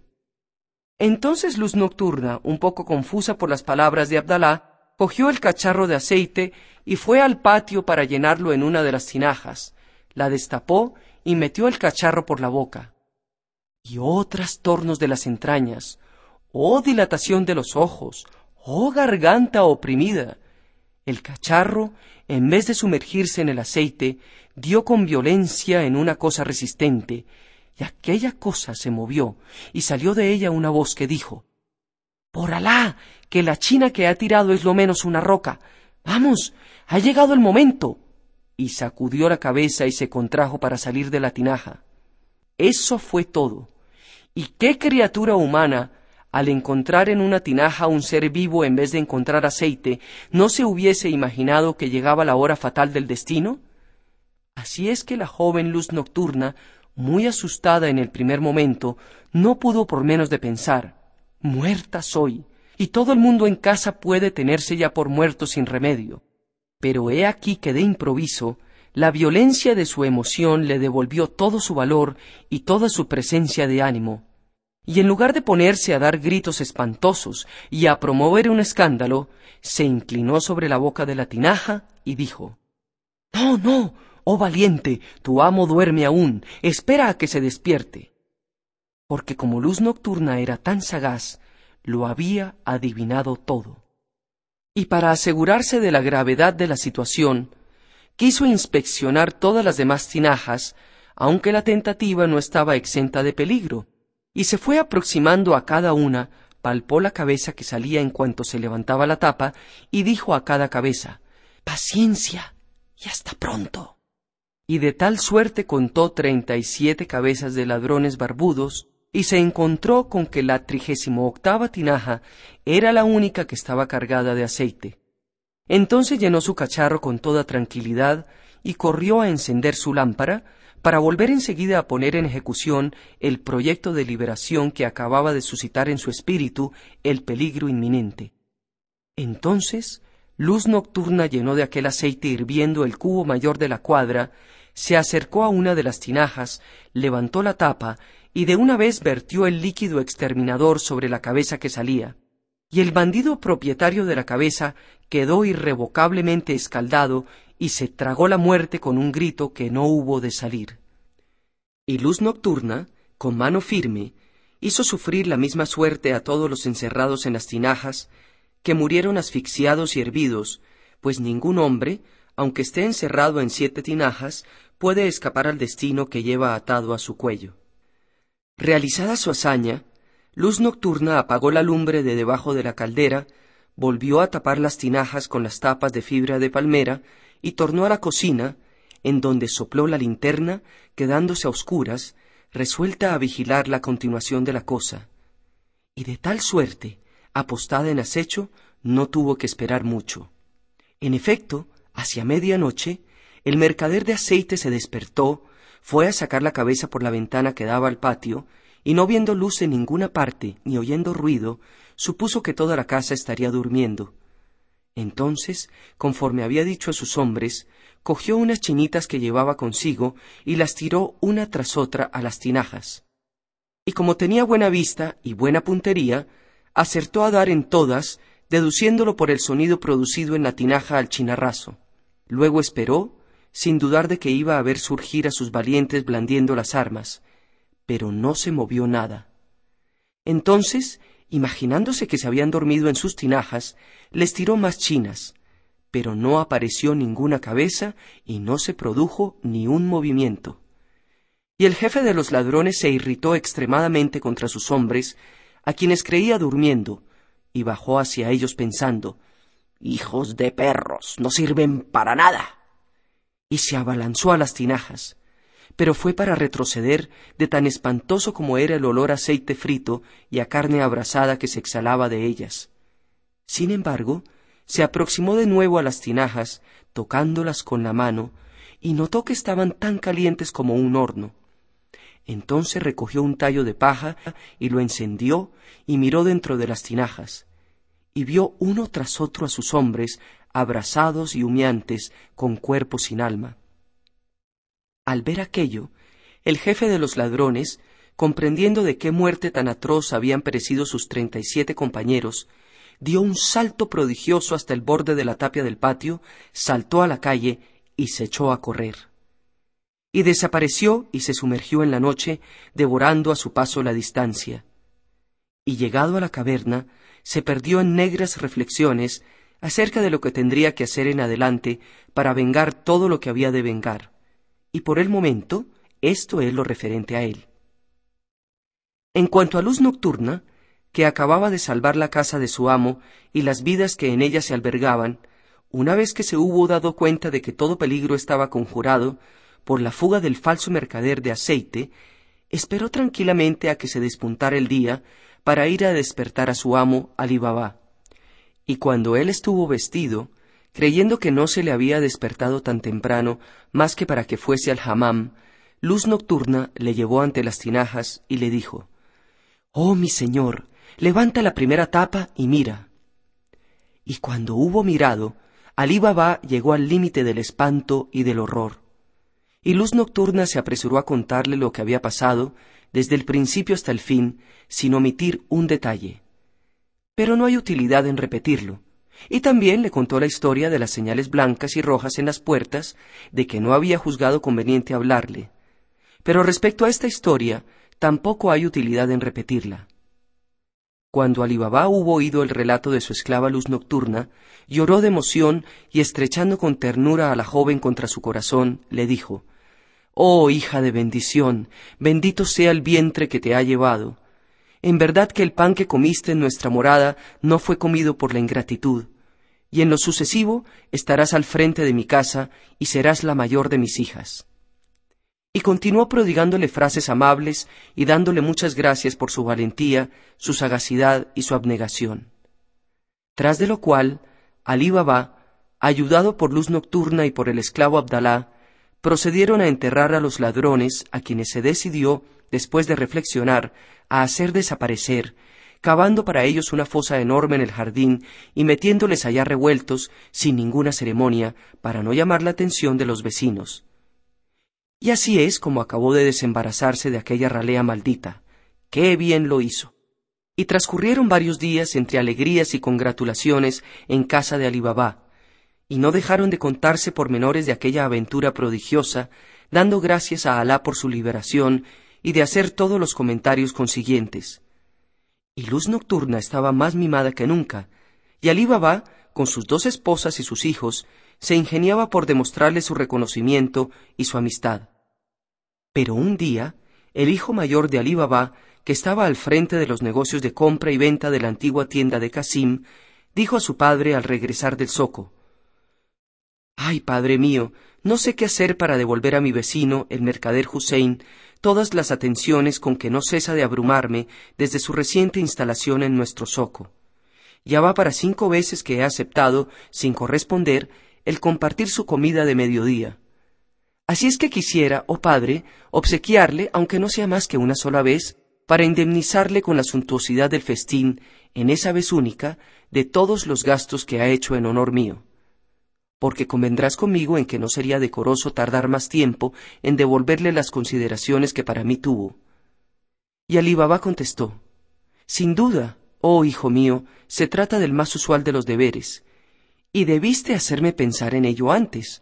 Pero precisamente mañana es viernes, día de descanso, y te aprovecharás de esta circunstancia para invitar a Hussein, tu vecino, a venir a compartir con nosotros el pan y la sal de la noche y si busca evasivas por discreción, no temas insistir y tráele a nuestra casa, donde creo que hallará un agasajo no muy indigno de su generosidad.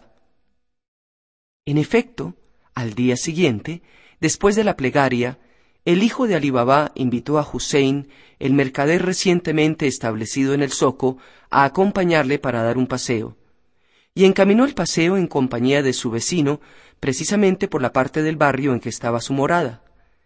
Y Alí Baba, que les esperaba en el umbral, avanzó a ellos con cara sonriente, y después de las alemas y los deseos recíprocos, manifestó a Hussein su gratitud por las, atenciones prodigadas a su hijo, y le invitó, porfiándole mucho, a entrar a descansar en su casa y a compartir con él y con su hijo la comida de la noche.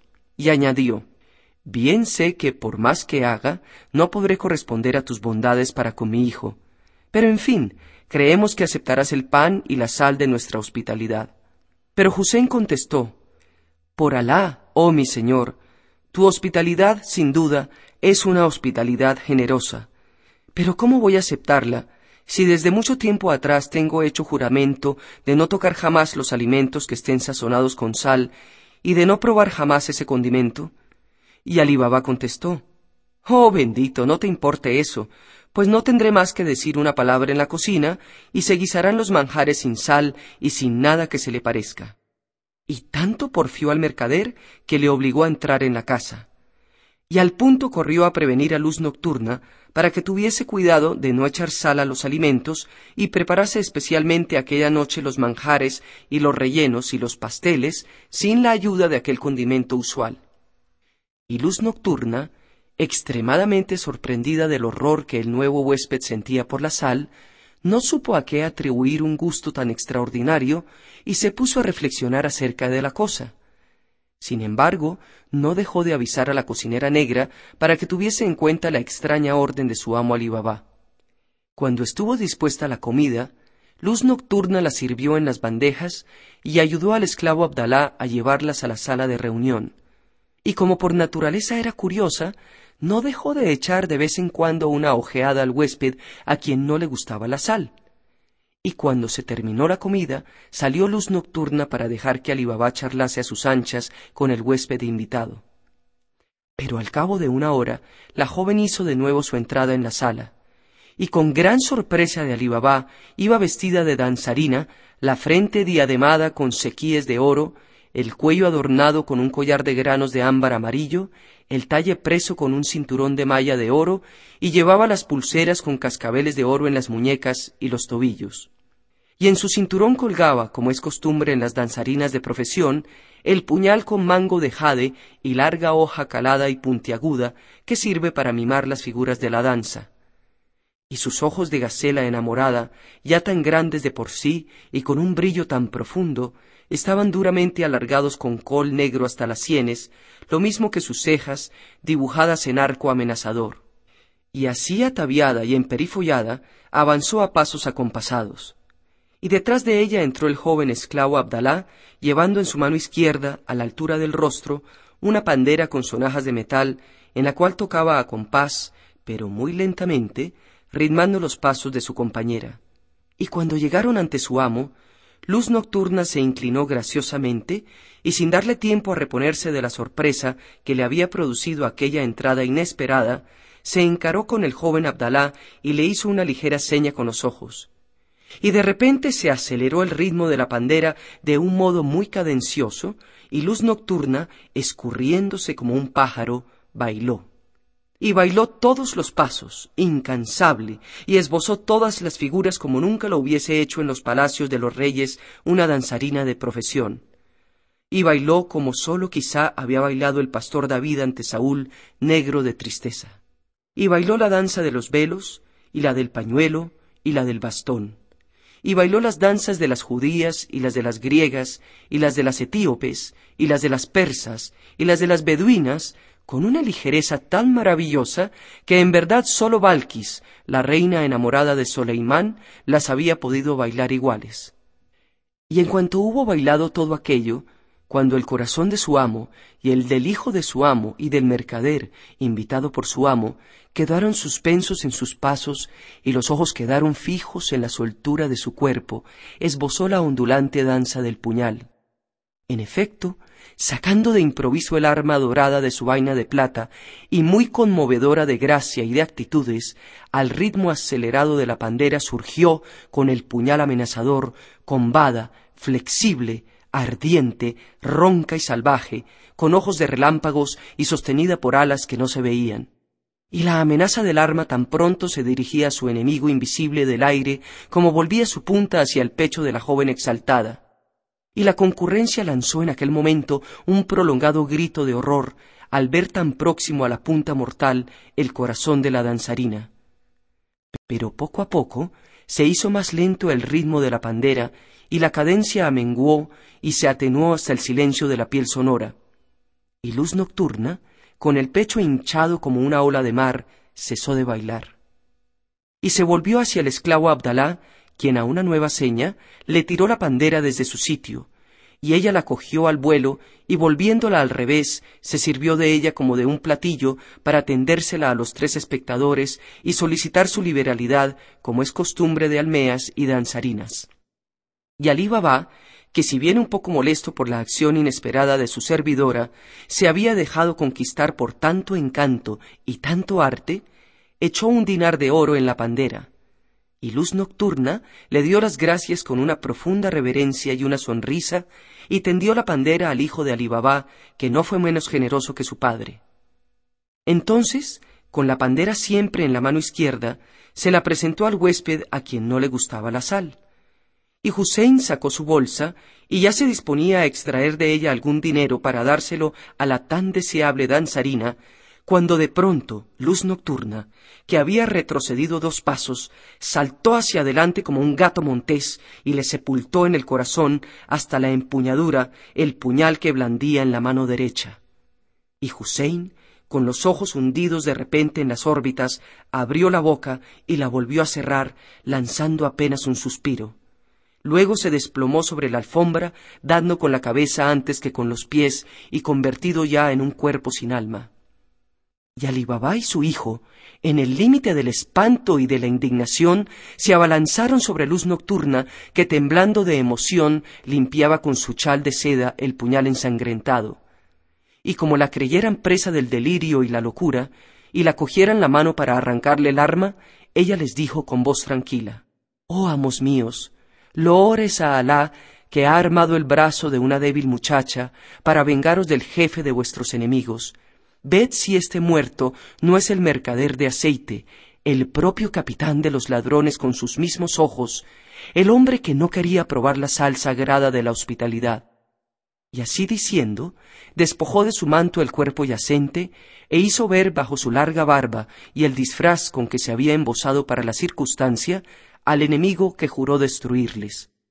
Cuando Ali Baba hubo reconocido de tal suerte en el cuerpo inanimado de Hussein al mercader de aceite dueño de las tinajas y jefe de los ladrones, comprendió que por segunda vez debía su salvación y la de toda su familia a la abnegación valiente y al valor de la joven luz nocturna. Y la estrechó contra su pecho y la besó entre ambos ojos y le dijo con lágrimas en los ojos Oh luz nocturna, hija mía, ¿Quieres, para llevar mi felicidad hasta el límite, entrar definitivamente en mi familia, casándote con mi hijo, este hermoso joven que aquí tienes? Y Luz Nocturna besó la mano de Ali Baba y contestó, Por encima de mi cabeza y de mis ojos. Y se celebró sin tardanza el matrimonio de Luz Nocturna con el hijo de Ali Baba, ante el cadí y los testigos, en medio de regocijos y diversiones. Y se enterró, secretamente, el cuerpo del jefe de los ladrones en la fosa común que había servido de sepultura a sus antiguos compañeros. Maldito sea.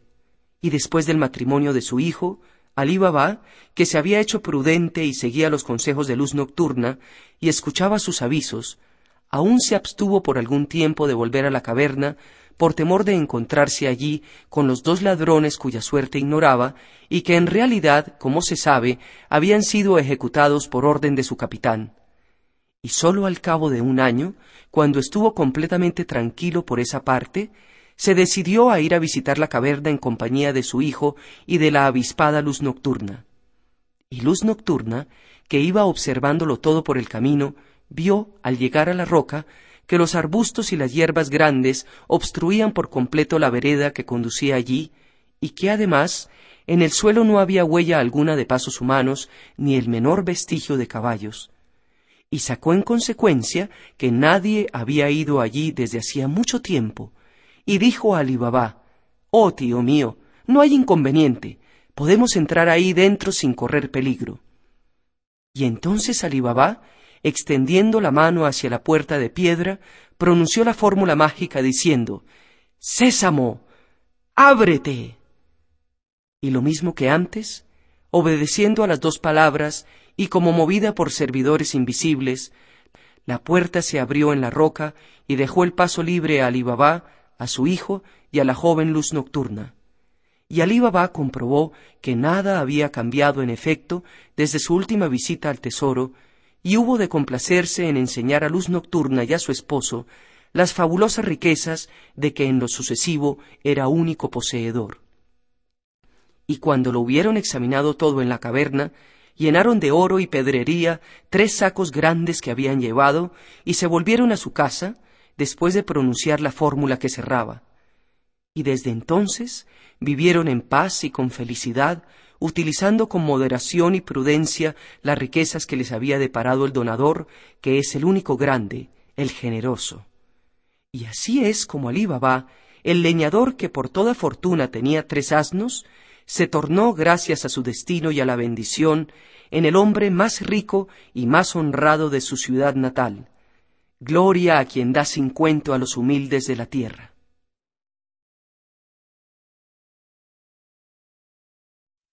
Historia de Harun al-Rasid con Chafar, la esclava y el imán Abu Yusuf. Se cuenta que una noche Chafar, el barmequí, estaba en un banquete con al-Rasid, el cual le dijo, Chafar, me he enterado de que has comprado a tal esclava. Hace mucho tiempo que la busco yo, pues es muy hermosa, y mi corazón arde de amor por ella. Véndemela. No la venderé, emir de los creyentes. regálamela. No la regalaré. Harun al-Rasid exclamó entonces, Me separaré de Zubaida por triple repudio si no me la vendes o me la regalas. Chafar replicó, Me separaré de mi mujer por triple repudio si te la vendo o te la regalo. Más tarde, pasada ya la embriaguez, comprendieron que se hallaban en un aprieto y no sabían con qué subterfugio iban a salir de él. Harun al-Rasid exclamó, Este es un caso que sólo puede resolver Abu Yusuf. Fueron a buscarlo a medianoche. Cuando llegó el mensajero, Abu Yusuf se levantó asustado y se dijo, No se me llamaría a esta hora si no se tratare de algo grave para el Islam. Salió corriendo, montó en su mula y dijo al criado, Lleva contigo el saco de la mula. Es posible que el animal no haya terminado aún de comerse el pienso. Cuando entremos en el palacio del califa, pónselo para que se acabe de comer lo que falta antes de que yo salga. El muchacho contestó, Oír es obedecer. Al comparecer Abu Yusuf, Harun al-Rasid se puso de pie y lo hizo sentar en su estrado, a su lado, sitio en el cual solo se sentaba él. Le dijo, te hemos mandado a buscar a esta hora para un asunto muy importante. Se trata de esto y esto, y no encontramos el medio de resolverlo. Emir de los creyentes, esta es la cosa más fácil que puede existir.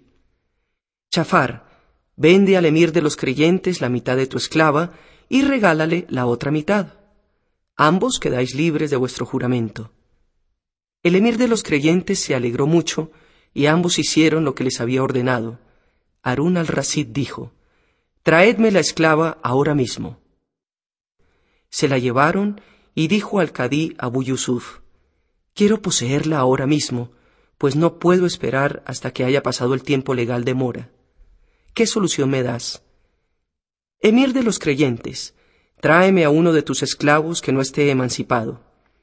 Fueron por el esclavo, y Abu Yusuf explicó, permíteme que lo case con ella. Después, antes de consumar el matrimonio, la repudiará y tú podrás poseerla inmediatamente sin tener que esperar el fin del plazo legal. Harun al-Rasid quedó más admirado aún que antes. Cuando el esclavo compareció, el califa dijo al cadí, Te permito que lo cases. El cadí propuso el matrimonio al mameluco y éste aceptó. Una vez celebrado, le dijo el cadí, repudia a tu mujer y recibirás cien dinares. No lo haré. El cadí siguió pujando y el esclavo negándose hasta que llegó a ofrecerle mil dinares. Al fin preguntó el esclavo, ¿quién es el que hace el repudio, yo o el emir de los creyentes? Tú, naturalmente, pues no la repudiaré jamás. El emir de los creyentes, hecho una furia, exclamó, Buena escapatoria has encontrado, Abu Yusuf. Emir de los creyentes, no te preocupes. El caso es sencillo. Haz que la muchacha sea dueña del esclavo. Se lo regalo. El cadí, dirigiéndose a ella, dijo, Di, lo acepto. La muchacha dijo, Lo acepto. El cadí concluyó, Pronuncio el divorcio entre los dos, pues al pasar el marido a ser propiedad de la mujer, el vínculo queda invalidado. El emir de los creyentes se puso en pie de un salto diciendo, Solo un hombre como tú podía ser cadí en mi tiempo. Ordenó que le llevasen bandejas llenas de oro y las vertió delante de él. Luego le preguntó, ¿Tienes algún sitio en que colocarlo? El juez se acordó del saco de la mula, mandó a buscarlo y lo llenó de oro. Lo cogió y se marchó a su casa. Al día siguiente decía a sus amigos, El camino más sencillo y más fácil para obtener los bienes de este mundo y los del otro es el de la ciencia yo he obtenido estas grandes riquezas solucionando dos o tres problemas. Tú que estás instruyéndote, fíjate en la agudeza de este caso, ya que encierra preciosos detalles, tales como la familiaridad con que el visir trataba a Harun al-Rasid, la ciencia del califa y la ciencia aún mayor del cadí. Apiádese Dios, ensalzado sea de todos ellos. Historia de Ahmad al-Danif y de Hassan Suman con Dalila la Taimada y su hija Zainab la Astuta. Cuéntase que en tiempos del califato de Harun al-Rasid, vivía un hombre llamado Ahmad al-Danif y otro que se llamaba Hassan Suman, ambos maestros en engaños e intrigas, que tenían en su haber empresas extraordinarias. Por ello, el califa había dado a Ahmad un vestido de corte y le había nombrado capitán de la parte derecha, y a Hassan Suman otro vestido de corte y el nombramiento de capitán de la parte izquierda.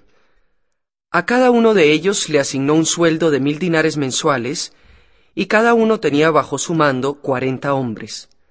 Además, Ahmad al-Danif estaba al mando de la policía del país.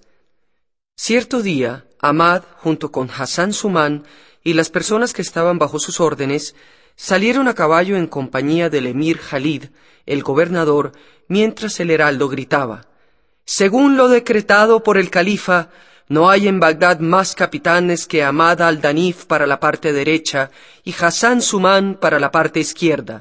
Deben ser obedecidos y respetados. Había en la ciudad una vieja llamada Dalila la Taimada, que tenía una hija llamada Zainab la Astuta. Ambas oyeron el pregón. Mira, madre, dijo Zainab a Dalila, este es Ahmad al-Danif, que vino fugitivo de El Cairo y ha realizado tantas bribonadas en Bagdad que ha caído en gracia al califa y ha sido nombrado capitán de la parte derecha de la ciudad, mientras que ese tiñoso de Hassan Suman es capitán de la parte izquierda y tiene mesa dispuesta para comer y cenar. Mientras ellos perciben un sueldo de mil dinares mensuales cada uno, nosotras estamos sentadas en esta casa sin hacer nada, sin posición alguna y sin gozar de consideración. No hay quien pregunte por nosotras. El marido de Dalila había sido antaño capitán de Bagdad y cobraba del califa un sueldo mensual de mil dinares, pero al morir dejó dos hijas, una casada, que tenía un hijo llamado Hamad al-Lakit, y otra soltera que se llamaba Zainab la astuta. Dalila sabía realizar astucias, engaños y enredos, e incluso había engañado a la serpiente y la había obligado a salir de su madriguera. El diablo mismo habría podido aprender de ella a engañar. Su marido había sido guardián del palomar del califa con un sueldo de mil dinares al mes. Él criaba las palomas mensajeras que llevaban escritos y mensajes, y cada volátil era, llegado el momento de necesitarlo, más querido por el califa que cualquiera de sus hijos. Zainab dijo a su madre, Anda, realiza alguna fechoría, a lo mejor así nos hacemos famosas en Bagdad y logramos el sueldo de nuestro padre. La madre contestó, por tu vida, hija mía, juro que tramaré engaños en Bagdad mejores aún que los de Ahmad al-Danif y de Hassan Suman. Se echó el velo sobre el rostro, vistió como los ascetas sufíes un vestido que le llegaba hasta los talones y una chupa de lana y se arrolló un ancho ceñidor. Cogió un aguamanil, lo llenó de agua hasta el cuello, puso en la boca del aguamanil tres dinares y lo cubrió con fibras de palma.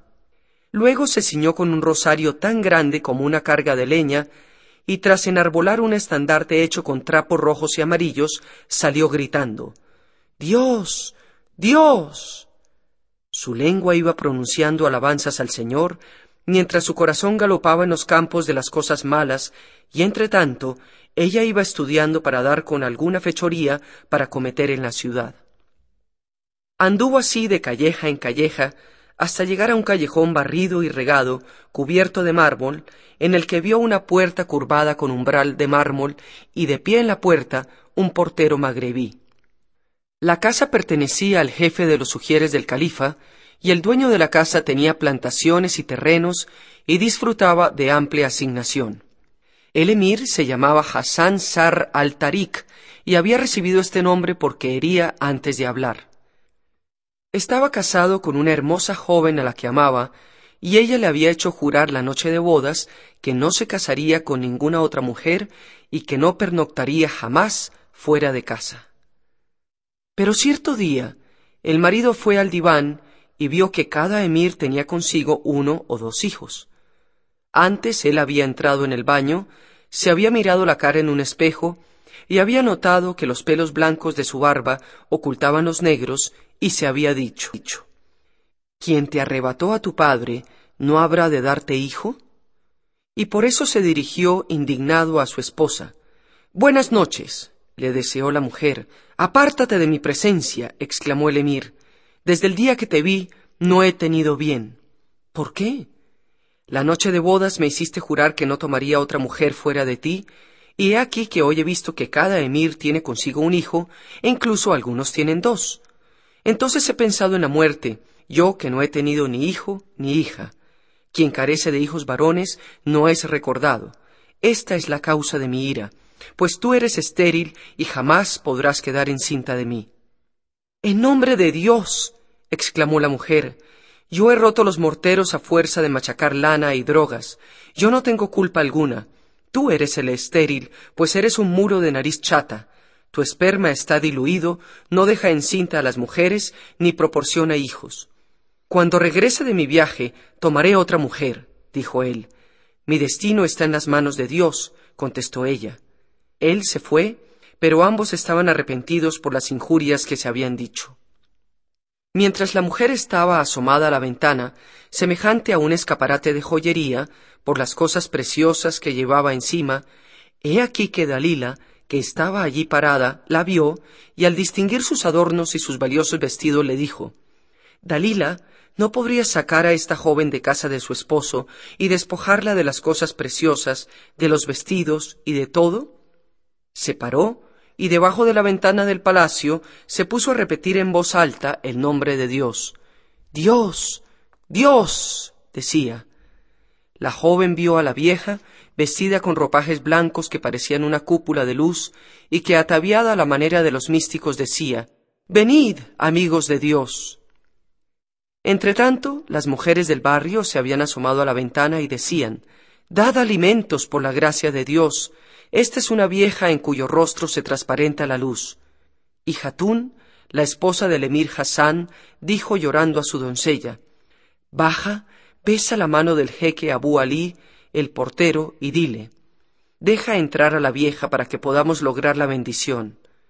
La doncella bajó y después de besar la mano del portero le dijo, Mi señora te dice, deja que esa mujer entre a ver a la señora para que podamos lograr su bendición.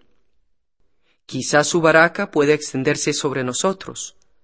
El portero se adelantó a besar la mano de Dalila, mas ella se lo impidió. Aléjate de mí, no sea que hagas inútil mi ablución, exclamó. También tú eres de los elegidos y bienquistos de los santos de Dios. Dios te librará de este estado de servidumbre, Abu Ali. El emir le debía al portero tres meses de sueldo. Este estaba sin dinero y no sabía cómo obtenerlo del emir. Madre mía, dijo a Dalila, dame de beber de tu aguamanil a fin de que pueda gozar de tu bendita gracia. La mujer cogió el aguamanil de su hombro, le hizo dar una vuelta en el aire y movió la mano hasta que la estopa saltó de la boca del aguamanil y los tres dinares cayeron al suelo. El portero los vio y los recogió, diciéndose Esto nos ha llegado por la gracia de Dios. Esta vieja es una de las que proporciona lo que necesitamos ya que por inspiración ha sabido lo que me faltaba, y sabiendo que necesito dinero para los gastos, ha hecho que obtuviese tres dinares del aire. Luego cogió la mano de Dalila y le dijo Tía, toma los tres dinares que cayeron al suelo de tu aguamanil. La vieja exclamó Quítalos de delante. Yo soy de aquellas que jamás se ocuparían en cosas de este mundo. Toma y disfruta tú de ellos en lugar de lo que debes obtener del emir. Es una provisión que nos viene por la gracia de Dios, exclamó el portero. Se trata de una verdadera intuición milagrosa. En aquel momento, la doncella, después de besar la mano de Dalila, la hizo subir junto a su señora. La vieja, al entrar, se dio cuenta de que la dueña de la doncella podía compararse a un tesoro cuyos encantamientos habían sido resueltos. Hatún le dio la bienvenida y le besó la mano. Hija mía, dijo la vieja, he venido a ti solo por consejo. La mujer le ofreció comida, pero la vieja la rechazó. Hija mía, yo solo como alimento del paraíso. Guardo continuamente ayuno, que solo rompo cinco días al año. Pero, hija mía, veo que estás turbada y quiero que me expliques la causa de tu turbación. Madre mía, contestó la joven, la noche de bodas hice jurar a mi marido, marido que no se casaría con ninguna mujer fuera de mí. Pero ahora, cuando ha visto los hijos de otras personas, ha experimentado deseo de tenerlos y me ha dicho, Tú eres estéril. Y yo le he contestado, ¿y tú, un mulo que no puede dejar encinta? Él salió indignado diciendo, Cuando vuelva del viaje tomaré otra mujer. Él posee terrenos y plantaciones y un espléndido sueldo, y si tuviese hijos de otra mujer, éstos entrarían en posesión del dinero y de las tierras en lugar de mí. Hija mía, preguntó Dalila, ¿no conoces a mi jeque Abul y Hamalat? Todo aquel que tiene una deuda y lo visita, Dios le cancela la deuda, y si va a visitarle una mujer estéril, concibe. Madre mía, contestó Hatún, desde el día en que consumé el matrimonio, yo no he salido de casa ni siquiera para testimoniar pésames, ni para felicitar. Hija mía, yo te llevaré conmigo y haré que visites a Abu y Hamalat. Echarás tu carga de penas junto a él y le harás un voto. Quizá tu marido, cuando regrese de su viaje, se una a ti y quedes encinta de hembra o varón. Tanto si es hembra como si es varón, el que dé esa luz será derviche del jeque Abu y Hamalat. La joven se puso todos sus adornos preciosos y el vestido más suntuoso que poseía. Echa una mirada por la casa, dijo a su doncella, y ésta contestó, Oír es obedecer, mi señora. Cuando bajó, el jeque Abu Ali, el portero, se acercó a ella. ¿Dónde vas? le preguntó. Voy a visitar al jeque Abu y Hamalat, contestó ella. Pueda yo ayunar un año entero, exclamó el portero, esta vieja es una santa llena de santidad. Mi señora pertenece a aquellos que tienen poderes sobrenaturales, pues me ha dado tres dinares de oro rojo, adivinando milagrosamente mi caso. Sin que yo le pidiese nada, supo que estaba necesitado. La vieja salió con la joven, esposa del emir Hassan Sar al-Tariq, mientras Dalila la taimada le decía, Si Dios quiere, hija mía, cuando hayas visitado al jeque Abu y Hamalat, tendrás un consuelo, y con el permiso de Dios quedarás en estado. Gracias a la bendición de ese jeque, tu marido te amará y no volverá a pronunciar palabras que te causen pena. Lo visitaré, madre, exclamó la joven. Entretanto la vieja pensaba, ¿dónde la despojaré y dónde le arrebataré los vestidos con tanta gente que va y viene? Hija mía, le dijo entonces, Mientras andamos, tú sigue detrás de mí, con tal que no me pierdas de vista, pues esta tu madre es mujer que tiene un gran peso. Quien tiene una carga la echa sobre mí, y quienes quieren hacer un voto me lo dan a mí y me besan las manos. Así, la joven se echó a andar detrás y a cierta distancia, mientras la vieja iba delante. Llegaron al zoco de los mercaderes y las ajorcas que la mujer llevaba en los tobillos y sus falsas trenzas tintineaban por las monedas de metal que de ellas colgaban. La joven pasó junto a la tienda del hijo de un joven mercader llamado Sidi Hassan, que era muy hermoso y de mejillas imberbes. Este, al verla avanzar, se puso a mirarla a hurtadillas. Al verlo, la vieja le hizo seña a la mujer. Siéntate en esta tienda, le dijo, hasta que yo vuelva. La joven obedeció y se acomodó ante la tienda del hijo del mercader, el cual le lanzó una mirada que le había de causar mil suspiros. Entonces la vieja se dirigió hacia él, lo saludó y le preguntó ¿No te llamas Sidi Hassan? ¿No eres hijo del mercader Musin? Sí, contestó él. ¿Quién te dijo mi nombre? Ciertos benhechores me indicaron tu persona. Sabe que esa joven es mi hija y que su padre era un mercader que al morir le dejó mucho dinero. Ha llegado a la pubertad y los sabios dicen, búscale marido a tu hija y no mujer a tu hijo. Ella, en toda su vida, no ha salido sino hoy. Pero me ha llegado un aviso divino y yo, en mi interior, me he propuesto que te cases con ella. Si eres pobre, te daré capital y te abriré dos tiendas en lugar de una. El joven pensó, le he pedido a Dios una esposa y Él me ha concedido tres cosas, una bolsa de dinero, un útero y un vestido.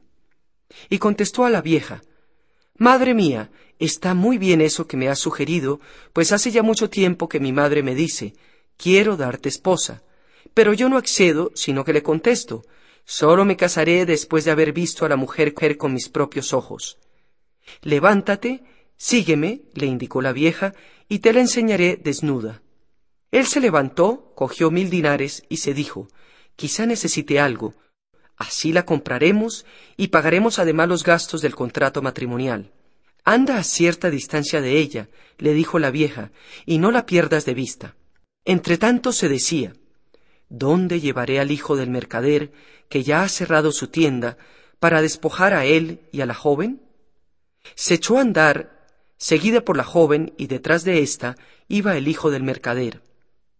Llegaron a una tintorería en la que había un maestro tintorero llamado Hach Muhammad, que podía parecerse al cuchillo del vendedor de colocasia que corta macho y hembra, pues en efecto a éste le gustaba tanto comer higos como granadas. Al oír el tintineo de las ajorcas de los tobillos, levantó los ojos y vio a la mujer y al joven.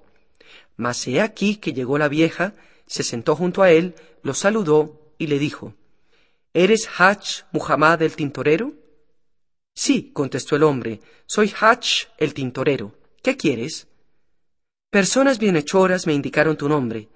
Mira, esa hermosa joven es mi hija y este joven imberbe y gracioso mi hijo. Yo los he criado y he gastado mucho dinero en educarlos. Has de saber que tengo una gran casa, pero amenaza ruina y la he apuntalado con madera. El arquitecto me dijo, puesto que existe la posibilidad de que te caiga encima, vete a vivir a otra casa hasta que la hayas arreglado.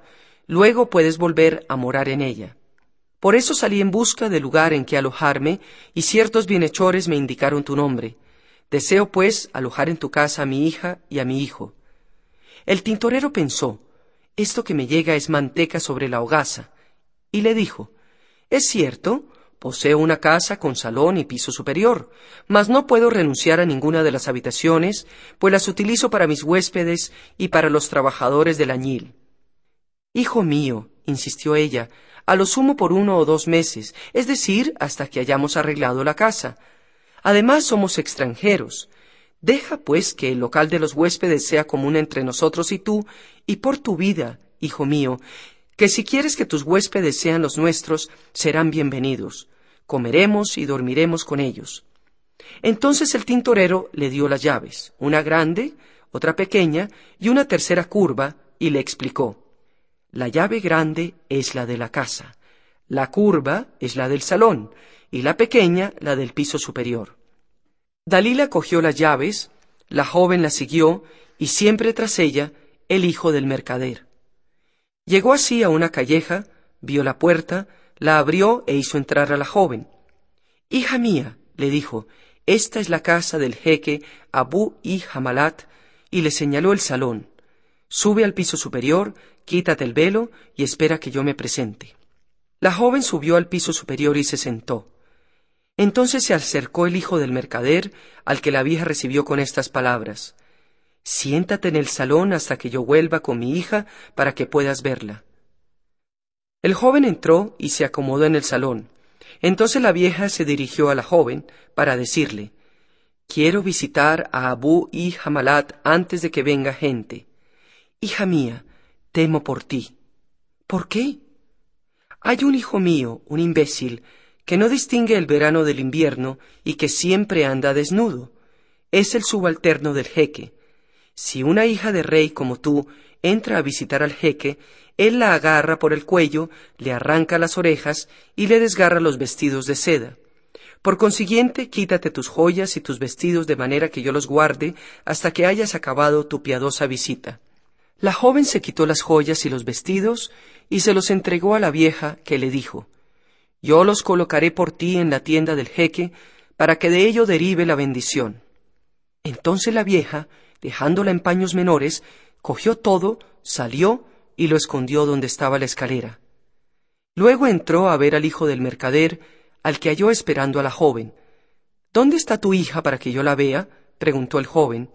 La vieja se golpeó el pecho y el joven le preguntó ¿Qué te ocurre? Y ella respondió Ojalá perezca el mal vecino y no existan vecinos envidiosos. Ellos te han visto entrar conmigo, me han preguntado quién eres, y yo les he contestado que había pedido para mi hija la mano de este esposo. Ellos me han envidiado por tu causa y le han dicho a mi hija ¿Se ha cansado tu madre de mantenerte para casarte con un leproso? Por eso les juré que te vería desnudo.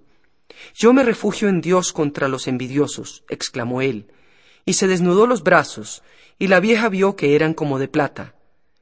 Nada temas, lo tranquilizó Dalila, yo te la dejaré ver desnuda, al igual que ella te verá desnudo. Y él dijo, Dile que venga para que me vea. Y se quitó la piel de Marta, el cinturón, el puñal y todos los vestidos, hasta que quedó en paños menores. Luego puso los mil dinares sobre las ropas. Dame tus cosas, sugirió la vieja, para que las guarde. Las cogió, las puso sobre las de la joven, cargó con todo ello y salió por la puerta, que cerró tras los dos y se marchó a sus asuntos.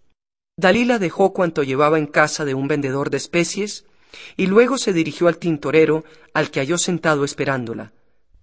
Con la voluntad de Dios, espero que la casa os haya gustado, dijo él. Hay una bendición de Dios en aquella casa, contestó Dalila. Volveré con los faquines que traerán nuestras ropas y nuestros muebles. Entretanto mis hijos han pedido pan y carne.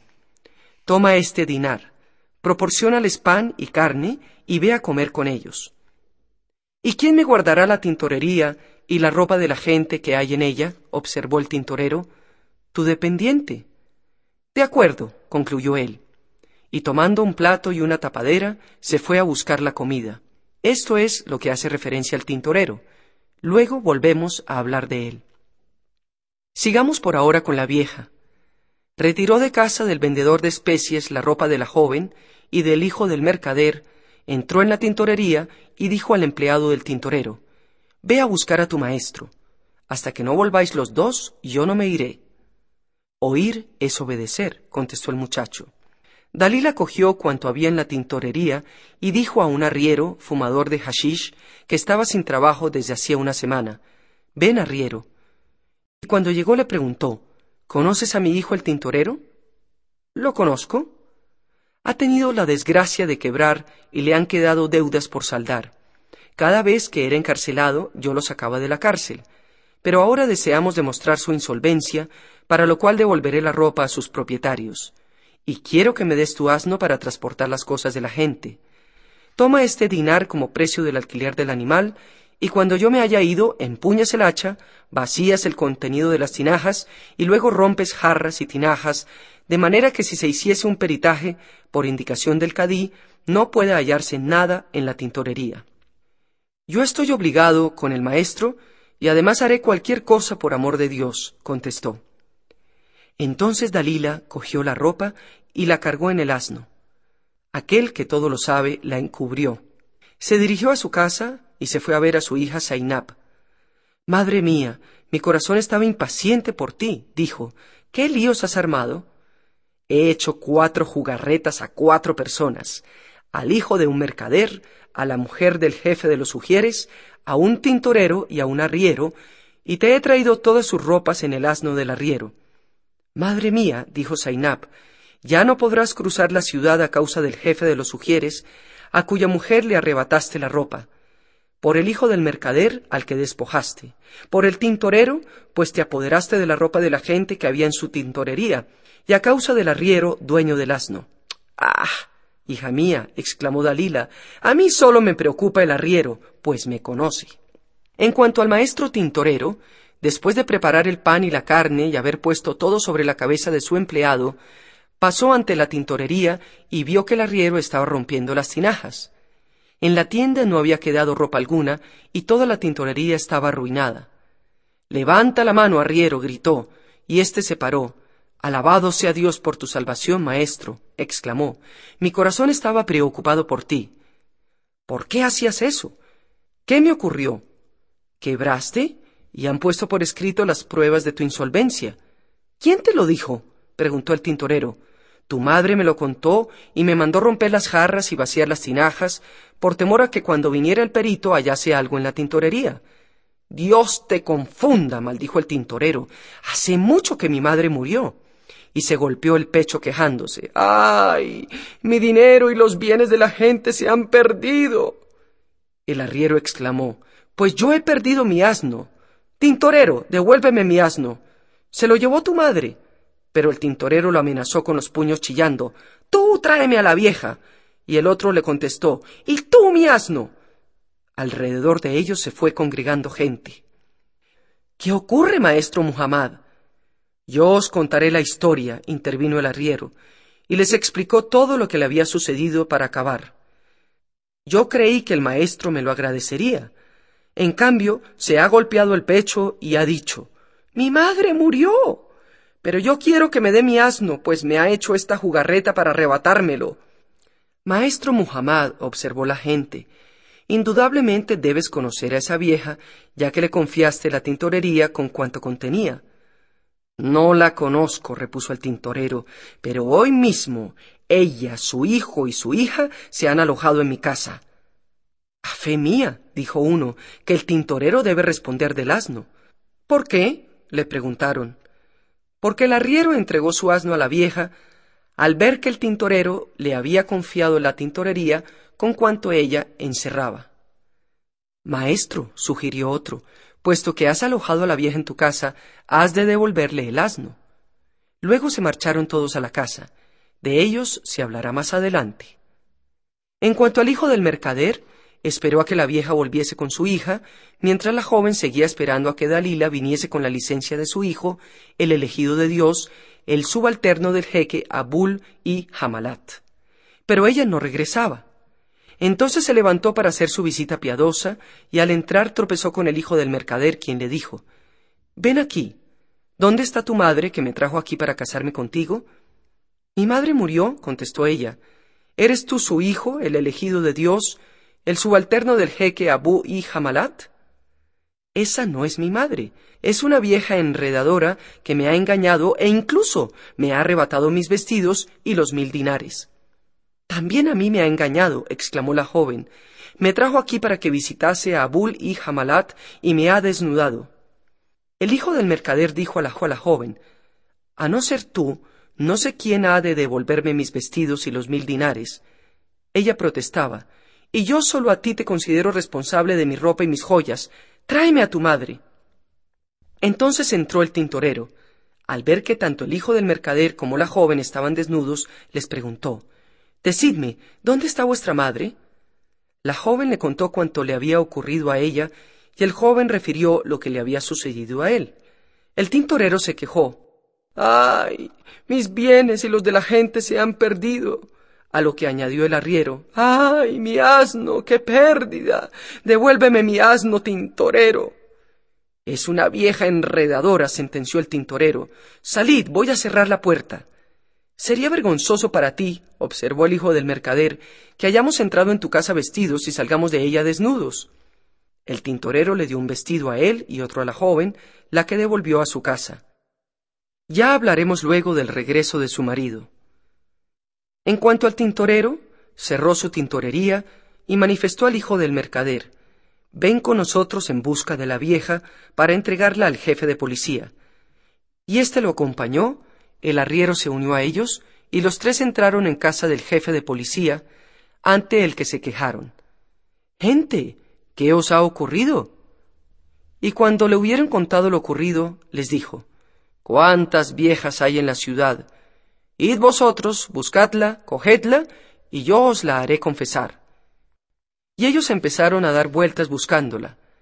Ya volveremos a hablar de ello. Entretanto, la vieja Dalila la taimada le decía a su hija, Zainab, hija mía, quiero hacer alguna otra jugarreta. La hija contestó, Madre mía, temo por ti. Soy, insistió la madre, como las vainas de las habas que resisten el agua y el fuego. Se puso un vestido de criada de gran señor y salió con intenciones de armar algún lío. Pasó por una calle en la que había alfombras extendidas por el suelo y lámparas de aceite colgadas oyó cantos y redobles de adufe y vio una esclava que llevaba a hombros un niño vestido con calzones bordados de plata y hermosas ropas. Llevaba en la cabeza un fez coronado de perlas y al cuello un collar de oro con piedras preciosas y un manto de terciopelo. Era la casa del jefe del gremio de mercaderes de Bagdad y el niño su hijo. El jefe tenía además una hija virgen que había sido pedida por esposa y precisamente aquel día se celebraba el noviazgo. Un grupo de mujeres y de cantoras estaba con la madre de la joven, y como quiera que cada vez que ella subía o bajaba las escaleras el niño se le echaba encima, había llamado a la esclava y le había dicho Toma a tu señor y hazlo jugar hasta que acabe la reunión. Cuando la vieja Dalila entró en la calle y vio al niño a hombros de la esclava, le preguntó a ésta ¿Qué fiesta se celebra hoy en casa de tu señora? El noviazgo de su hija y hay cantoras en su casa. La vieja pensó Ay, Dalila, la única mala pasada que puedes hacer es raptar el niño a esta esclava. Dalila, sin embargo, dijo en voz alta ¡Qué vergüenza! ¡Qué desgracia! Y sacando del bolsillo un disco de latón parecido a un dinar, dijo la vieja a la muchacha que era una infeliz. Toma este dinar, ve a tu señora y dile, Un mal Jair está contenta de ti, pero tú le has hecho favores el día de la fiesta, ella y sus hijas vendrán y harán regalos a las peinadoras con motivo de la boda. Madre mía, dijo la esclava, este mi señor, cada vez que ve a su madre, se coge a ella. Déjamelo mientras vas y vuelves. La esclava tomó la pieza y entró, mientras la vieja, al tener al niño, se fue a otra calle, le quitó las joyas y los vestidos que llevaba y se dijo Dalila, Así como fuiste capaz de engañar a la esclava arrebatándole el niño, serías hábil si tramaras alguna jugarreta y lo empeñases por algún objeto que valiese mil dinares. Y se dirigió al zoco de los joyeros, donde vio a un orífice judío que tenía entre sí un cesto lleno de joyas, y pensó Serías astuta si engañaras a este judío, le quitases joyas por valor de mil dinares y empeñases al niño por las joyas. El judío se volvió a mirar, vio al niño con la vieja y reconoció que era el hijo del jefe del gremio de mercaderes. El judío era muy rico, pero envidiaba a su vecino cuando éste lograba alguna venta y él nada había vendido. ¿Qué quieres, mi señora? preguntó a Dalila. ¿Eres tú el maestro Esdras, el judío? Pues ella había preguntado previamente su nombre. Contestó, ¿sí?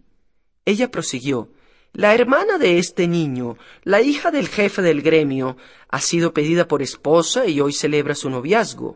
Necesita joyas. Danos dos pares de ajorcas de oro para los tobillos, un par de brazaletes de oro, pendientes de perlas, un ceñidor, un puñal y un anillo. Y Dalila cogió objetos por valor de mil dinares y añadió Me llevo estos objetos preciosos con una condición mis dueños tomarán lo que les guste y yo te traeré el precio. Y quédate con este niño. Sea como quieres, dijo el judío. La vieja cogió las joyas y se marchó a su casa. ¿Qué jugarretas hiciste? preguntó su hija. He urdido una estratagema. He raptado al hijito del jefe del gremio de mercaderes y lo he despojado. Luego lo he empeñado a un judío por objetos que valen mil dinares. Ya no podrás ir por la ciudad, le dijo su hija. Mientras tanto la esclava había llegado a presencia de su dueña y le había dicho Mi señora, un mal Jair te saluda y está contenta de ti. El día en que se celebre la reunión, vendrá con sus hijas y harán los regalos.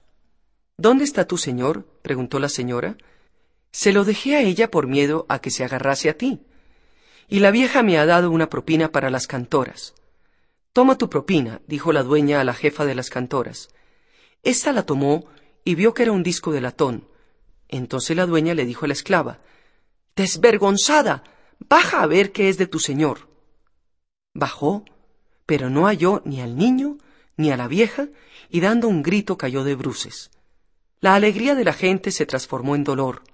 En aquel momento entraba el jefe del gremio de mercaderes, al que su mujer le contó todo lo sucedido, y él salió en busca del niño al mismo tiempo que todos los mercaderes se echaban a la calle con el mismo objeto. El jefe no cejó de buscar a su hijo hasta que le vio desnudo en la tienda del judío. Pero si es mi hijo. exclamó. Sí, le contestó el judío. El padre cogió al niño y ni siquiera preguntó por sus vestidos. Tan grande era su alegría por haberlo hallado. Pero cuando el judío vio que el mercader cogía a su hijo, se agarró a él y le dijo, Dios ayude al califa contra ti. ¿Qué te pasa, judío? preguntó el mercader y éste le contó. La vieja tomó de mí, para tu hija, objetos preciosos por valor de mil dinares, y en prenda me dejó este niño. Y yo se los di solo porque ella me dejó a este niño como garantía de lo que cogió. Además tuve confianza en ella porque sabía que este niño era tuyo. Mi hija no necesita joyas, dijo el jefe del gremio, y tráeme los vestidos del niño.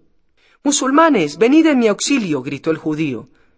Y entonces aparecieron el arriero, el tintorero y el hijo del mercader, que iban dando vueltas en busca de la vieja. Les preguntaron al mercader y al judío la causa de la discusión, y los dos les contaron lo ocurrido. Es una vieja enredadora que ya nos engañó antes a nosotros, exclamaron los tres. Y a su vez les contaron cuanto les había sucedido con ella. Puesto que hallé a mi hijo, manifestó el jefe del gremio, sean sus vestidos su rescate. Y si encuentro a la vieja, se los pediré a ella. Y se marchó con su hijo. La madre se alegró mucho de volverlo a ver salvo. ¿Y vosotros a dónde vais? preguntó el judío a los tres. En busca de la vieja, contestaron. Dejadme ir con vosotros, propuso el judío, y añadió ¿Algunos de vosotros la conoce? Yo la conozco, respondió el arriero. Si vamos todos juntos no podremos dar con ella y se nos escapará, añadió el judío. En cambio, que vaya cada uno de nosotros por su cuenta, y la tienda del barbero Hach Masud, el magrebí, será nuestro punto de reunión. Y así cada uno marchó por distinto camino. Entretanto la vieja había salido para hacer otra de las suyas. El arriero la reconoció y echándosele encima le dijo ¡Ay de ti! ¿Hace mucho que te dedicas a este asunto? ¿Qué te ocurre? preguntó Dalila. Mi asno. devuélvemelo. Calla, hijo mío. Corre un velo sobre lo que Dios oculta. ¿Pides tu asno a las cosas de la gente? Yo solo quiero mi asno. Ya vi que eres pobre. Deposité tu asno en casa del barbero magrebí. Párate a distancia para que me llegue a él y amablemente le diga que te lo entregue. Se acercó al magrebí, le besó la mano y se echó a llorar. ¿Qué tienes? preguntó éste. Hijo mío, mira este joven que está ahí parado. Está enfermo. Se expuso a la corriente y el aire lo enloqueció. Solía dedicarse a la compra de asnos y por ello, cuando está de pie, no hace más que decir Mi asno. y si se sienta, mi asno. y si anda, mi asno. Un médico me dijo que ha perdido la razón y sólo podrá curarse si le quitan dos muelas y si le cauterizan dos veces los pelos que recubren sus sienes. Toma este dinar, llámalo y dile Yo tengo tu asno. Ayunaré un año entero, dijo el barbero, si no le entrego el asno en su mano. Como tenía dos empleados, le mandó a uno de ellos Ve a calentar los hierros. Luego, y mientras la vieja se había ido a sus asuntos, llamó al arriero y cuando llegó le dijo Desgraciado, yo tengo tu asno. Ven a cogerlo, y por mi vida que te lo entregaré en mano. Lo cogió y apenas entró con él en una habitación oscura, le dio un puñetazo que lo hizo caer al suelo.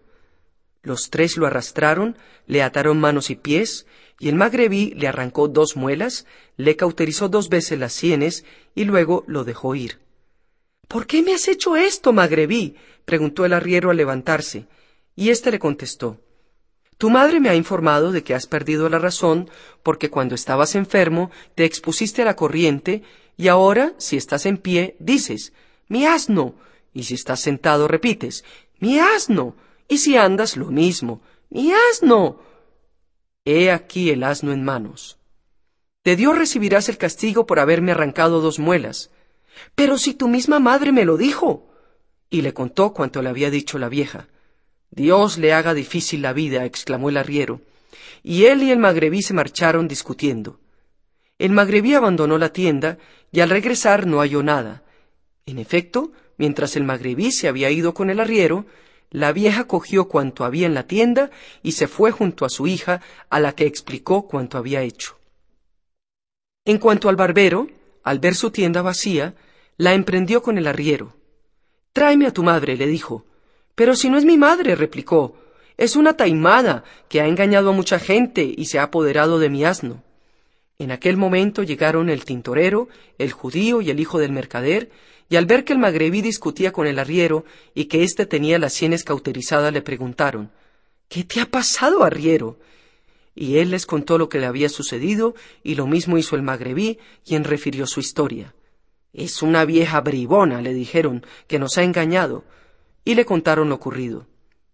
Entonces el barbero cerró su tienda y se fue con ellos a casa del gobernador. Solo tú puedes resolver nuestra situación y devolvernos nuestro dinero, dijeron todos. Pero el gobernador exclamó ¿Cuántas viejas hay en la ciudad? ¿Alguno de vosotros la conoce? El arriero contestó Yo la conozco, pero danos a diez de tus hombres. El arriero salió con los hombres del gobernador, mientras los otros seguían detrás. Y el arriero se puso a dar vueltas con todos ellos hasta que de repente vieron que la vieja Dalila se acercaba. El arriero y los hombres del gobernador la prendieron y la llevaron ante éste. Se detuvieron bajo la ventana del palacio en espera de que aquel saliese. Pero ocurrió que los hombres del gobernador se durmieron a causa de la larga vela que habían tenido con él, y la vieja se hizo la dormida. También se adormecieron el arriero y sus compañeros. Entonces Dalila se escapó y entró en el harén del gobernador. Besó las manos de la señora del harén y le preguntó ¿Dónde está el gobernador? Duerme. ¿Qué quieres? Mi marido vendedor de esclavos me entregó cinco para que los vendiera mientras está de viaje. El gobernador se encontró conmigo y convino en que me los compraría por mil dinares y doscientos de propina para mí, y me dijo que se los llevara a su casa, y yo los he traído. El gobernador tenía apartados mil dinares, y le había dicho a su mujer, guárdalos para comprar esclavos. Así, cuando la señora oyó las palabras de la vieja, quedó convencida de que su marido había arreglado el asunto y preguntó ¿Dónde están los esclavos? Mi señora, contestó la vieja, duermen bajo la ventana del palacio en que tú estás. La señora se asomó a la ventana y al ver al magrebí que llevaba vestidos de esclavo, y también al hijo del mercader que tenía aspecto de mameluco, y al tintorero, al arriero y al judío, todos los cuales parecían esclavos rapados, se dijo Cada uno de estos esclavos vale más de mil dinares. Abrió la caja y le entregó a la vieja los, los mil dinares, diciéndole Ve y espera que el gobernador despierte de su sueño. Entonces le pediremos los otros doscientos dinares. Mi señora, cien de estos dinares son para ti por la jarra de bebida que he bebido. Los otros guárdamelos para cuando vuelva. Y añadió Déjame salir por la puerta secreta. Y la dueña la hizo salir por allí. Dios la protegió, y ella llegó junto a su hija, que le preguntó Madre mía, ¿qué has hecho? Hija mía, puse en práctica un truco gracias al cual le he timado estos mil dinares a la mujer del gobernador y le he vendido a mis cinco perseguidores, el arriero, el judío, el tintorero, el barbero y el hijo del mercader, a quienes he hecho pasar por esclavos. Pero, hija mía, nadie puede causarme mayor daño que el arriero, pues me conoce. Madre mía, estate tranquila, bástete ya con lo hecho, porque no siempre sale indemne la jarra. Cuando el gobernador despertó de su sueño, su mujer le dijo Estoy contenta de ti por los cinco esclavos que le compraste a la vieja. ¿Qué esclavos? preguntó él. Y su mujer repuso ¿Por qué lo niegas? Si Dios quiere alcanzarán, como tú, elevados cargos. Por mi cabeza, exclamó el gobernador, que no he comprado esclavos. ¿Quién dice tal? La vieja corredora con la que conviniste el precio y a la que prometiste dar por ellos mil dinares y otros doscientos para ella. ¿Y tú le has dado el dinero? Sí, yo misma he visto con mis propios ojos a los esclavos. Cada uno de ellos lleva un vestido que vale mil dinares, y he mandado decir a los hombres de la guardia que los vigilen. Entonces el gobernador bajó y vio al judío, al arriero, al magrebí, al tintorero y al hijo del mercader. Hombres, preguntó, ¿dónde están los cinco esclavos que hemos comprado a la vieja por mil dinares? Y ellos contestaron, Aquí no hay esclavos, solo hemos visto a estas cinco personas que dieron con la vieja y la prendieron. Todos nosotros nos quedamos dormidos y ella se escapó y entró en el harén. Luego vino una esclava a preguntarnos, ¿Las cinco personas que trajo la vieja están con vosotros? Y le contestamos, ¿sí?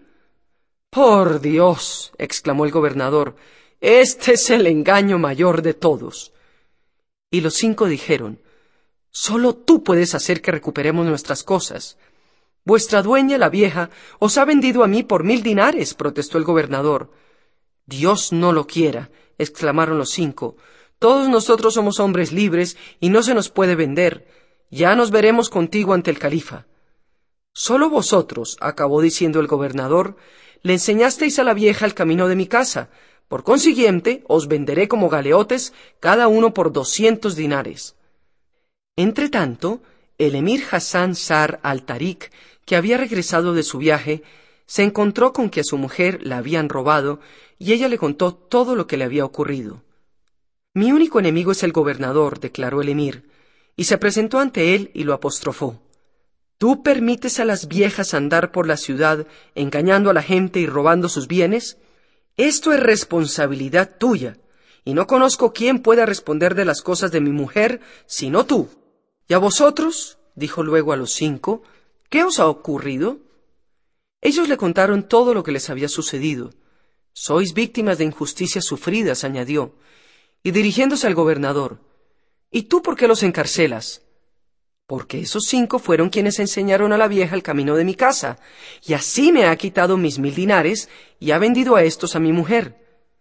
Pero los cinco intervinieron. Emir Hassan, tú has de ser nuestro protector en este pleito. Entonces el gobernador le dijo al emir Hassan, Las cosas de tu mujer corren de mi cuenta, y yo garantizo que la vieja será apresada. Pero ¿quién de vosotros la conoce? Nosotros la conocemos, contestaron todos. Envía con nosotros a diez hombres y la cogeremos. Y él les dio los diez hombres. Seguidme, dijo el arriero, porque yo la reconocería aunque tuviese ojos sarcos. Y he aquí que la vieja Dalila salía de una calle. La cogieron y la llevaron a casa del gobernador, quien al verla le preguntó ¿Dónde están las cosas de la gente? Nada he cogido, ni he visto nunca estos, protestó la vieja. Tenla encerrada hasta mañana, dijo el gobernador al carcelero. La cojo, pero no la meto dentro, pues temo que me haga alguna y yo sea responsable. Entonces el gobernador montó a caballo llevando consigo a la vieja y a las demás personas, y salió de la ciudad en dirección a la orilla del Tigris llamó al farolero y le mandó que crucificara a Dalila colgándola de los pelos. Este la izó con las poleas y el gobernador, después de dejar diez hombres de guardia, se marchó a su casa. Vinieron las tinieblas, el sueño venció a los guardianes, y entonces apareció un beduino. Este había oído cómo un hombre le decía a un amigo suyo, Alabado sea Dios por tu salvación. ¿Dónde estuviste durante tu ausencia? En Bagdad y comí tortillitas con azúcar y miel. Y entonces el beduino se había dicho, lo mejor es entrar en Bagdad para comer tortillitas de azúcar y miel. Pero el beduino no había visto nunca en su vida Bagdad ni había estado en ella. Montó en su caballo y se puso en camino murmurando, Debe ser delicioso comer tortillitas de azúcar y miel. Por el honor de los árabes, que no he de comer sino tortillitas de azúcar y miel. El beduino había llegado así cerca del lugar en, que estaba crucificada Dalila, que le oyó murmurar tales palabras. ¿Qué eres? preguntó el beduino a Dalila cuando estuvo cerca de ella. Jeque de los árabes. Estoy bajo tu protección, contestó. Dios te libre. ¿Por qué has sido crucificada? Y Dalila le explicó. Tengo un enemigo, mercader de aceite, que fríe tortillitas de miel y azúcar. Me paré a comprarle algunas y como quiera que escupí, mi saliva cayó en las tortillitas, y él me denunció ante el gobernador, el cual dio orden de que fuese crucificada, diciendo Sentencio que cojáis diez ratl de tortillitas de azúcar y miel por cuenta de ella, y se las hagáis comer mientras esté crucificada. Si se las come, soltadla, si no, dejadla. Y ahora siento náuseas ante los dulces. El beduino exclamó Por el honor de los árabes, He venido de mi tribu precisamente para comer tortillitas con miel. Las comeré yo por ti. Pero la vieja le dijo, Solo quien sea colgado en mi lugar podrá comerlas. El truco hizo efecto en el beduino. La soltó y Dalila lo ató en su lugar después de haberle quitado los vestidos que llevaba. Se los puso ella, se colocó el turbante, montó en el caballo del beduino y marchó a casa con su hija. ¿Cómo regresáis así? Le preguntó Zainab. Me han crucificado. y le contó todo lo que le había ocurrido con el beduino. Esto es lo que se refiere a Dalila. Y he aquí lo que hace referencia a los guardianes. Cuando uno de ellos se despertó, despertó sus compañeros y estos se dieron cuenta de que el día ya se había levantado. Uno alzó los ojos y llamó Dalila. Por Dios, nosotros no comemos hogazas de harina, contestó el beduino. ¿Habéis traído las tortillitas de azúcar y miel? Pero si es un beduino. exclamaron todos, y le preguntaron Beduino, ¿dónde está Dalila? ¿Quién la soltó? Yo la solté. Ella no puede comer a disgusto tortillitas de azúcar y miel porque le dan asco. Y así los guardianes se enteraron de que el beduino, al desconocer la verdadera condición de la vieja, se había dejado engañar. Y se dijeron unos a otros, ¿Huimos o esperamos aquí a que se cumpla lo que Dios ha decretado para nosotros? En aquel momento se acercaba el gobernador con los hombres a quienes Dalila había engañado. ¡Ea! ordenó a los guardias. Soltad a Dalila. Y el beduino intervino. No comemos hogazas de harina. ¿Habéis traído tortillitas de miel? El gobernador levantó los ojos hacia la cruz y en lugar de la vieja vio al beduino. ¿Qué significa esto? preguntó a los guardias. Haznos gracias, señor, contestaron. Contadme lo ocurrido. Nosotros habíamos velado contigo en las rondas nocturnas y por eso nos dijimos, Dalila está crucificada, y nos quedamos dormidos. Al despertar hemos visto a este beduino crucificado. Estamos pues a merced tuya. Hombres, dijo el gobernador, aquella es una bribona. El perdón de Dios sea sobre vosotros. Entonces soltaron al beduino, que la emprendió con el gobernador. Dios ayude al califa contra ti. No sé quién puede responder de mi caballo y de mis bienes sino tú. El gobernador lo interrogó y el beduino relató su historia. ¿Por qué la soltaste? le preguntó asombrado el gobernador. Yo no sabía que fuera una bribona. Y los cinco hombres engañados exclamaron Gobernador, no reconocemos más responsable que a ti. En efecto, nosotros la entregamos y por tanto tú eres responsable. Ya nos veremos en el diván del califa. Entre tanto, Hassan Sar al-Tarik había subido al diván. Y entonces llegaron el gobernador, el beduino y los cinco hombres que decían Somos víctimas de una injusticia. ¿Quién nos hizo injusticia? preguntó el califa. Y cada uno de ellos se adelantó y contó lo que le había ocurrido. Emir de los creyentes, dijo el gobernador, ella me engañó y me vendió a esos cinco por mil dinares, a pesar de que eran hombres libres. Todo lo que os fue arrebatado, lo recuperaréis por mi mano, sentenció el califa. A continuación, y dirigiéndose al gobernador, le dijo, Te encargo que prendas a la vieja. Pero el gobernador movió el collar y dijo, no acepto tal encargo, puesto que la colgué en la cruz y ella engañó a este beduino, que la soltó y lo colgó a él en su lugar, apoderándose de su caballo y de sus vestidos. Pues a quién sino a ti puedo encargar que me traiga la vieja. Encarga de ello a Ahmad al-Danif. Él cobra mensualmente un sueldo de mil dinares. Ahmad al-Danif tiene cuarenta y un esbirros, cada uno de los cuales cobra cien dinares al mes. Capitán Ahmad, llamó el califa, heme aquí, emir de los creyentes. Te encargo que me traigas a la vieja. Garantizo que la traeré, dijo Ahmad al-Danif, y el califa retuvo junto a sí a los cinco y al beduino. Ahmad al-Danif y sus esbirros fueron al cuartel y se preguntaron, ¿cómo nos las arreglaremos para cogerla? ¿Cuántas viejas hay en la ciudad? ¿Qué me aconsejas? preguntó Ahmad a Hassan Sumán, uno de ellos, llamado Ali Kitf al-Chamal, protestó ante Ahmad al-Danif. ¿Por qué pedís consejo a Hassan Suman? ¿Acaso es tan importante?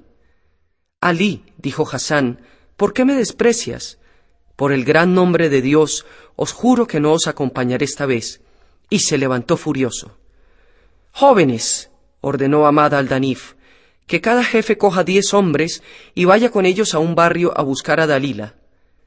Ali Kitfal Chamal marchó con diez hombres, y así hicieron todos los jefes. Cada grupo se dirigió a un barrio. Pero antes de ir y de separarse, los hombres se dijeron, Nos reuniremos en tal barrio, en tal calle. Entretanto, en la ciudad se había divulgado la noticia de que Ahmad al-Danif había sido encargado de prender a Dalila la taimada. Madre mía, observó Zainab, si eres realmente hábil, trata de engañar a Ahmad al-Danif y sus hombres. Hija mía, repuso Dalila, yo solo temo a Hassan Sumán. Por mi mechón, exclamó la joven, te traeré los vestidos de los cuarenta y un guardias. Se levantó, se puso un vestido y el velo, y se dirigió a un mercader de especies que tenía un local con dos puertas. Después de saludarlo, le ofreció un dinar y le dijo Toma este dinar en compensación por tu local y préstamelo hasta el final del día. Este le entregó las llaves, y Zainab, montada en el asno del arriero, fue a buscar alfombras que extendió en el local y en cada rincón puso una mesa con alimentos y vino.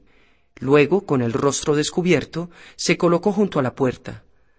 Apareció entonces Ali Kitf al-Chamal y su grupo. Ella le besó la mano. Al ver que era una hermosa joven, Ali se prendó de ella. ¿Qué quieres? le preguntó. ¿Eres el capitán Ahmad al-Danif? No, mas pertenezco a su grupo y me llamo Ali Kitf al-Chamal. ¿A dónde vais? Vamos buscando una vieja bribona que se ha apoderado de los bienes de la gente y nuestro propósito es prenderla. ¿Y tú quién eres y qué haces? Y ella explicó, mi padre era tabernero en Mosul. Al morir me dejó mucho dinero, y vine a esta ciudad por miedo a los oficiales judiciales, y al preguntar a la gente quién me podría proteger, me dijeron que solamente Amad al-Danif podía hacerlo. Hoy mismo te pondrás bajo su protección, dijeron los hombres. Ella añadió, Entonces dadme este gusto, comed un bocado y bebed un poco de agua. Cuando accedieron, ella los hizo entrar, y los hombres comieron y bebieron vino. Ella les dio un narcótico, les quitó los vestidos, y al igual que había hecho con ellos, hizo con los demás. Cuando Amad al-Danif se puso a buscar a Dalila, no solo no la encontró, sino que ni siquiera vio a ninguno de sus esbirros. Andando, llegó junto a la joven que le besó la mano. Al verla, se enamoró. ¿Eres tú el capitán Amad al-Danif? preguntó Zainab. Sí, ¿Y tú quién eres? Soy forastera de Mosul. Mi padre era tabernero.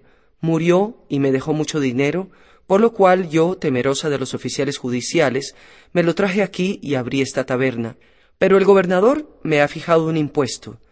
Mi intención era ponerme bajo tu protección, ya que tú eres más digno de tener lo que tomaría el gobernador. No le des nada y sé bienvenida, dijo Amada al Danif. Entonces dame este gusto come de mi comida. Él entró, comió y bebió vino, y cayó al suelo embriagado. Ella le dio un narcótico, le arrebató los vestidos, cargó todo sobre el caballo del beduino y sobre el asno del arriero, y después de hacer volver en sí a Ali Fal Chamal, se marchó. Cuando éste volvió en sí, se encontró desnudo, y vio que Amad al-Danif y los demás estaban narcotizados. Los hizo volver en sí mediante un antídoto, y ellos, al despertar, vieron que estaban desnudos. ¿Qué significa esto, muchachos? preguntó Amad al-Danif. Estábamos buscando a la vieja para prenderla, pero esta desvergonzada nos ha atrapado. Qué contento se pondrá Hassan Sumán. Mas esperemos a que lleguen las tinieblas de la noche y entonces nos iremos. Entretanto, Hassan Sumán preguntaba al guardia, guardia ¿Dónde están los hombres? Y mientras lo interrogaba acerca de ellos, los vio venir sin vestidos. Hassan Sumán recitó estos versos. Las gentes se parecen en sus propósitos, pero las personas se distinguen por los resultados. Hay entre los hombres sabios e ignorantes, así como entre las estrellas unas son luceros y otras apenas brillan. ¿Quién os engañó y os despojó? les preguntó. Nos comprometimos a buscar a la vieja y en cambio una hermosa joven nos ha despojado. ¡Qué cosa tan estupenda hizo! exclamó Hassan Sumán. Y ellos preguntaron ¿La conoces, Hassan? La conozco, y también conozco a la vieja. ¿Y qué diremos al estar ante el califa? lloriquearon. Danif, prosiguió Sumán, tú menea el collar ante él, y si te pregunta por qué no la prendiste, contéstale. Yo no la conozco. Encarga a Hassan Sumán de que la prenda y si el califa me encarga que la prenda, así lo haré. Y se fueron a dormir. Por la mañana subieron al diván del califa y besaron el suelo. ¿Dónde está la vieja, capitán Ahmad? preguntó el califa. Ahmad meneó el collar. ¿Por qué haces eso? Y él contestó, Yo no la conozco. Encarga a Hassan Sumán que la prenda, pues él la conoce, tanto a ella como a su hija. Y Hassan Sumán observó, Ella no ha tramado todas estas jugarretas impulsada por codicia de las cosas de la gente, sino para poner de relieve su habilidad y la de su hija, con el fin de que le señales a la vieja el sueldo de su marido y le des a su hija una paga igual que la de su padre. Y siguió intercediendo por ella para que no la mataran, comprometiéndose a llevarla ante el califa. Juro por mis antepasados, exclamó el califa, que si ella devuelve las cosas de la gente, obtendrá gracia y se beneficiará de tu intercesión. Dame el perdón para ella, emir de los creyentes, pidió Sumán. Ella se beneficiará de tu intercesión, repitió el califa, y le entregó el pañuelo del perdón. Sumán bajó y fue a casa de Dalila, a la que llamó en alta voz. Le respondió su hija Zainab. ¿Dónde está tu madre? le preguntó. Arriba. Dile que traiga las cosas de la gente y que se venga conmigo ante el califa. Le he traído el pañuelo del perdón. Si no viene por las buenas, ella será la culpable. Dalila bajó, se ató al cuello el pañuelo y le entregó las cosas de la gente que había cargado en el asno del arriero y en el caballo del beduino. Pero su mano observó, faltan los vestidos de mi jefe y los de sus hombres. Por el gran nombre de Dios, juro que no fui yo quien los despojó. Dices verdad, admitió Sumán, en efecto, esta ha sido una jugarreta de tu hija Zainab que te ha dado un buen golpe. Y marchó con ella al diván del califa. Una vez allí, Hassan se adelantó, puso ante él las cosas de la gente y le presentó a Dalila. Al verla, el califa mandó que fuese arrojada sobre la alfombra de la sangre. Sumán, exclamó Dalila, estoy bajo tu protección. Sumán se levantó, besó las manos del califa y dijo, Perdón, pero tú ya la has perdonado. En efecto, por consideración a ti la perdono. Ven aquí, vieja. ¿Cómo te llamas? Mi nombre es Dalila. No eres sino una taimada y una bribona. Y así fue llamada Dalila la taimada. ¿Por qué urdiste todas estas jugarretas y nos diste tanto trabajo? preguntó el califa. Yo no he urdido todo eso por desear los bienes de la gente, sino porque he oído hablar de las bribonadas que Ahmad al-Danif ha hecho en Bagdad y las de Hassan Sumán, y me dije, yo también haré lo que ellos. He aquí que devuelvo a la gente sus cosas. Invoco la ley de Dios entre yo y ella, interrumpió el arriero, puesto que no bastándole con haber raptado mi asno, engañó al barbero magrebí que me quitó las muelas y me cauterizó por dos veces los cabellos de las sienes el califa mandó que le dieran cien dinares al arriero y cien al tintorero. Ve a restaurar tu tintorería, dijo a este último. Ambos pronunciaron invocaciones en favor del califa y se marcharon. El beduino, después de recoger sus vestidos y el caballo, exclamó No me está permitido entrar en Bagdad para comer tortillitas de azúcar y miel. Todos aquellos que tenían algo suyo por recuperar lo cogieron y se marcharon. Pídeme lo que quieras, Dalila, la animó entonces el califa. Y ella dijo, Mi padre era tu jefe de mensajes, yo he criado palomas mensajeras, y mi marido era capitán en Bagdad. Deseo lo que le correspondía a él, mientras que mi hija desea lo que le correspondía a su padre. El califa mandó que colmaran los deseos de las dos mujeres. Yo te pido ser portera de la posada, dijo Dalila el califa había construido una posada de tres pisos para que se alojaran los mercaderes. Para montar guardia en la posada habían sido nombrados cuarenta esclavos y cuarenta perros que el califa había arrebatado al rey de los Sulaimanilla cuando lo depuso y había hecho collares para los perros. En la posada había un cocinero que guisaba la comida para los esclavos y daba de comer carne a los perros. Dalila, dijo el califa, yo te nombraré inspectora de la posada, pero si algo se perdiese, tú serías responsable. Muy bien, contestó la vieja, pero manda que mi hija se aloje en el palacio que se halla cerca de la puerta de la posada. Ese palacio tiene azotea y la cría de palomas solo puede hacerse en un local espacioso. El califa dio orden de que se colmase el deseo de Dalila y su hija trasladó todas sus cosas al palacio que estaba junto a la puerta de la posada y le entregó las cuarenta aves que transportan cartas. En cuanto a Zainab, colgó en su habitación en el palacio los cuarenta vestidos junto con el de Ahmad al-Danif. El califa nombró a Dalila la Taimada jefa de los cuarenta esclavos, a los cuales ordenó que la obedecieran. Y luego ella eligió, detrás de la puerta de la posada, el lugar en que estar sentada. Diariamente subía al diván para ver si el califa necesitaba enviar alguna carta a lejanos países y no bajaba del diván hasta el final del día. Los cuarenta esclavos vigilaban la posada, y cuando caían las tinieblas, los perros eran puestos en libertad para que montaran guardia durante la noche. Y estas son las aventuras de Dalila la Taimada en la ciudad de Bagdad.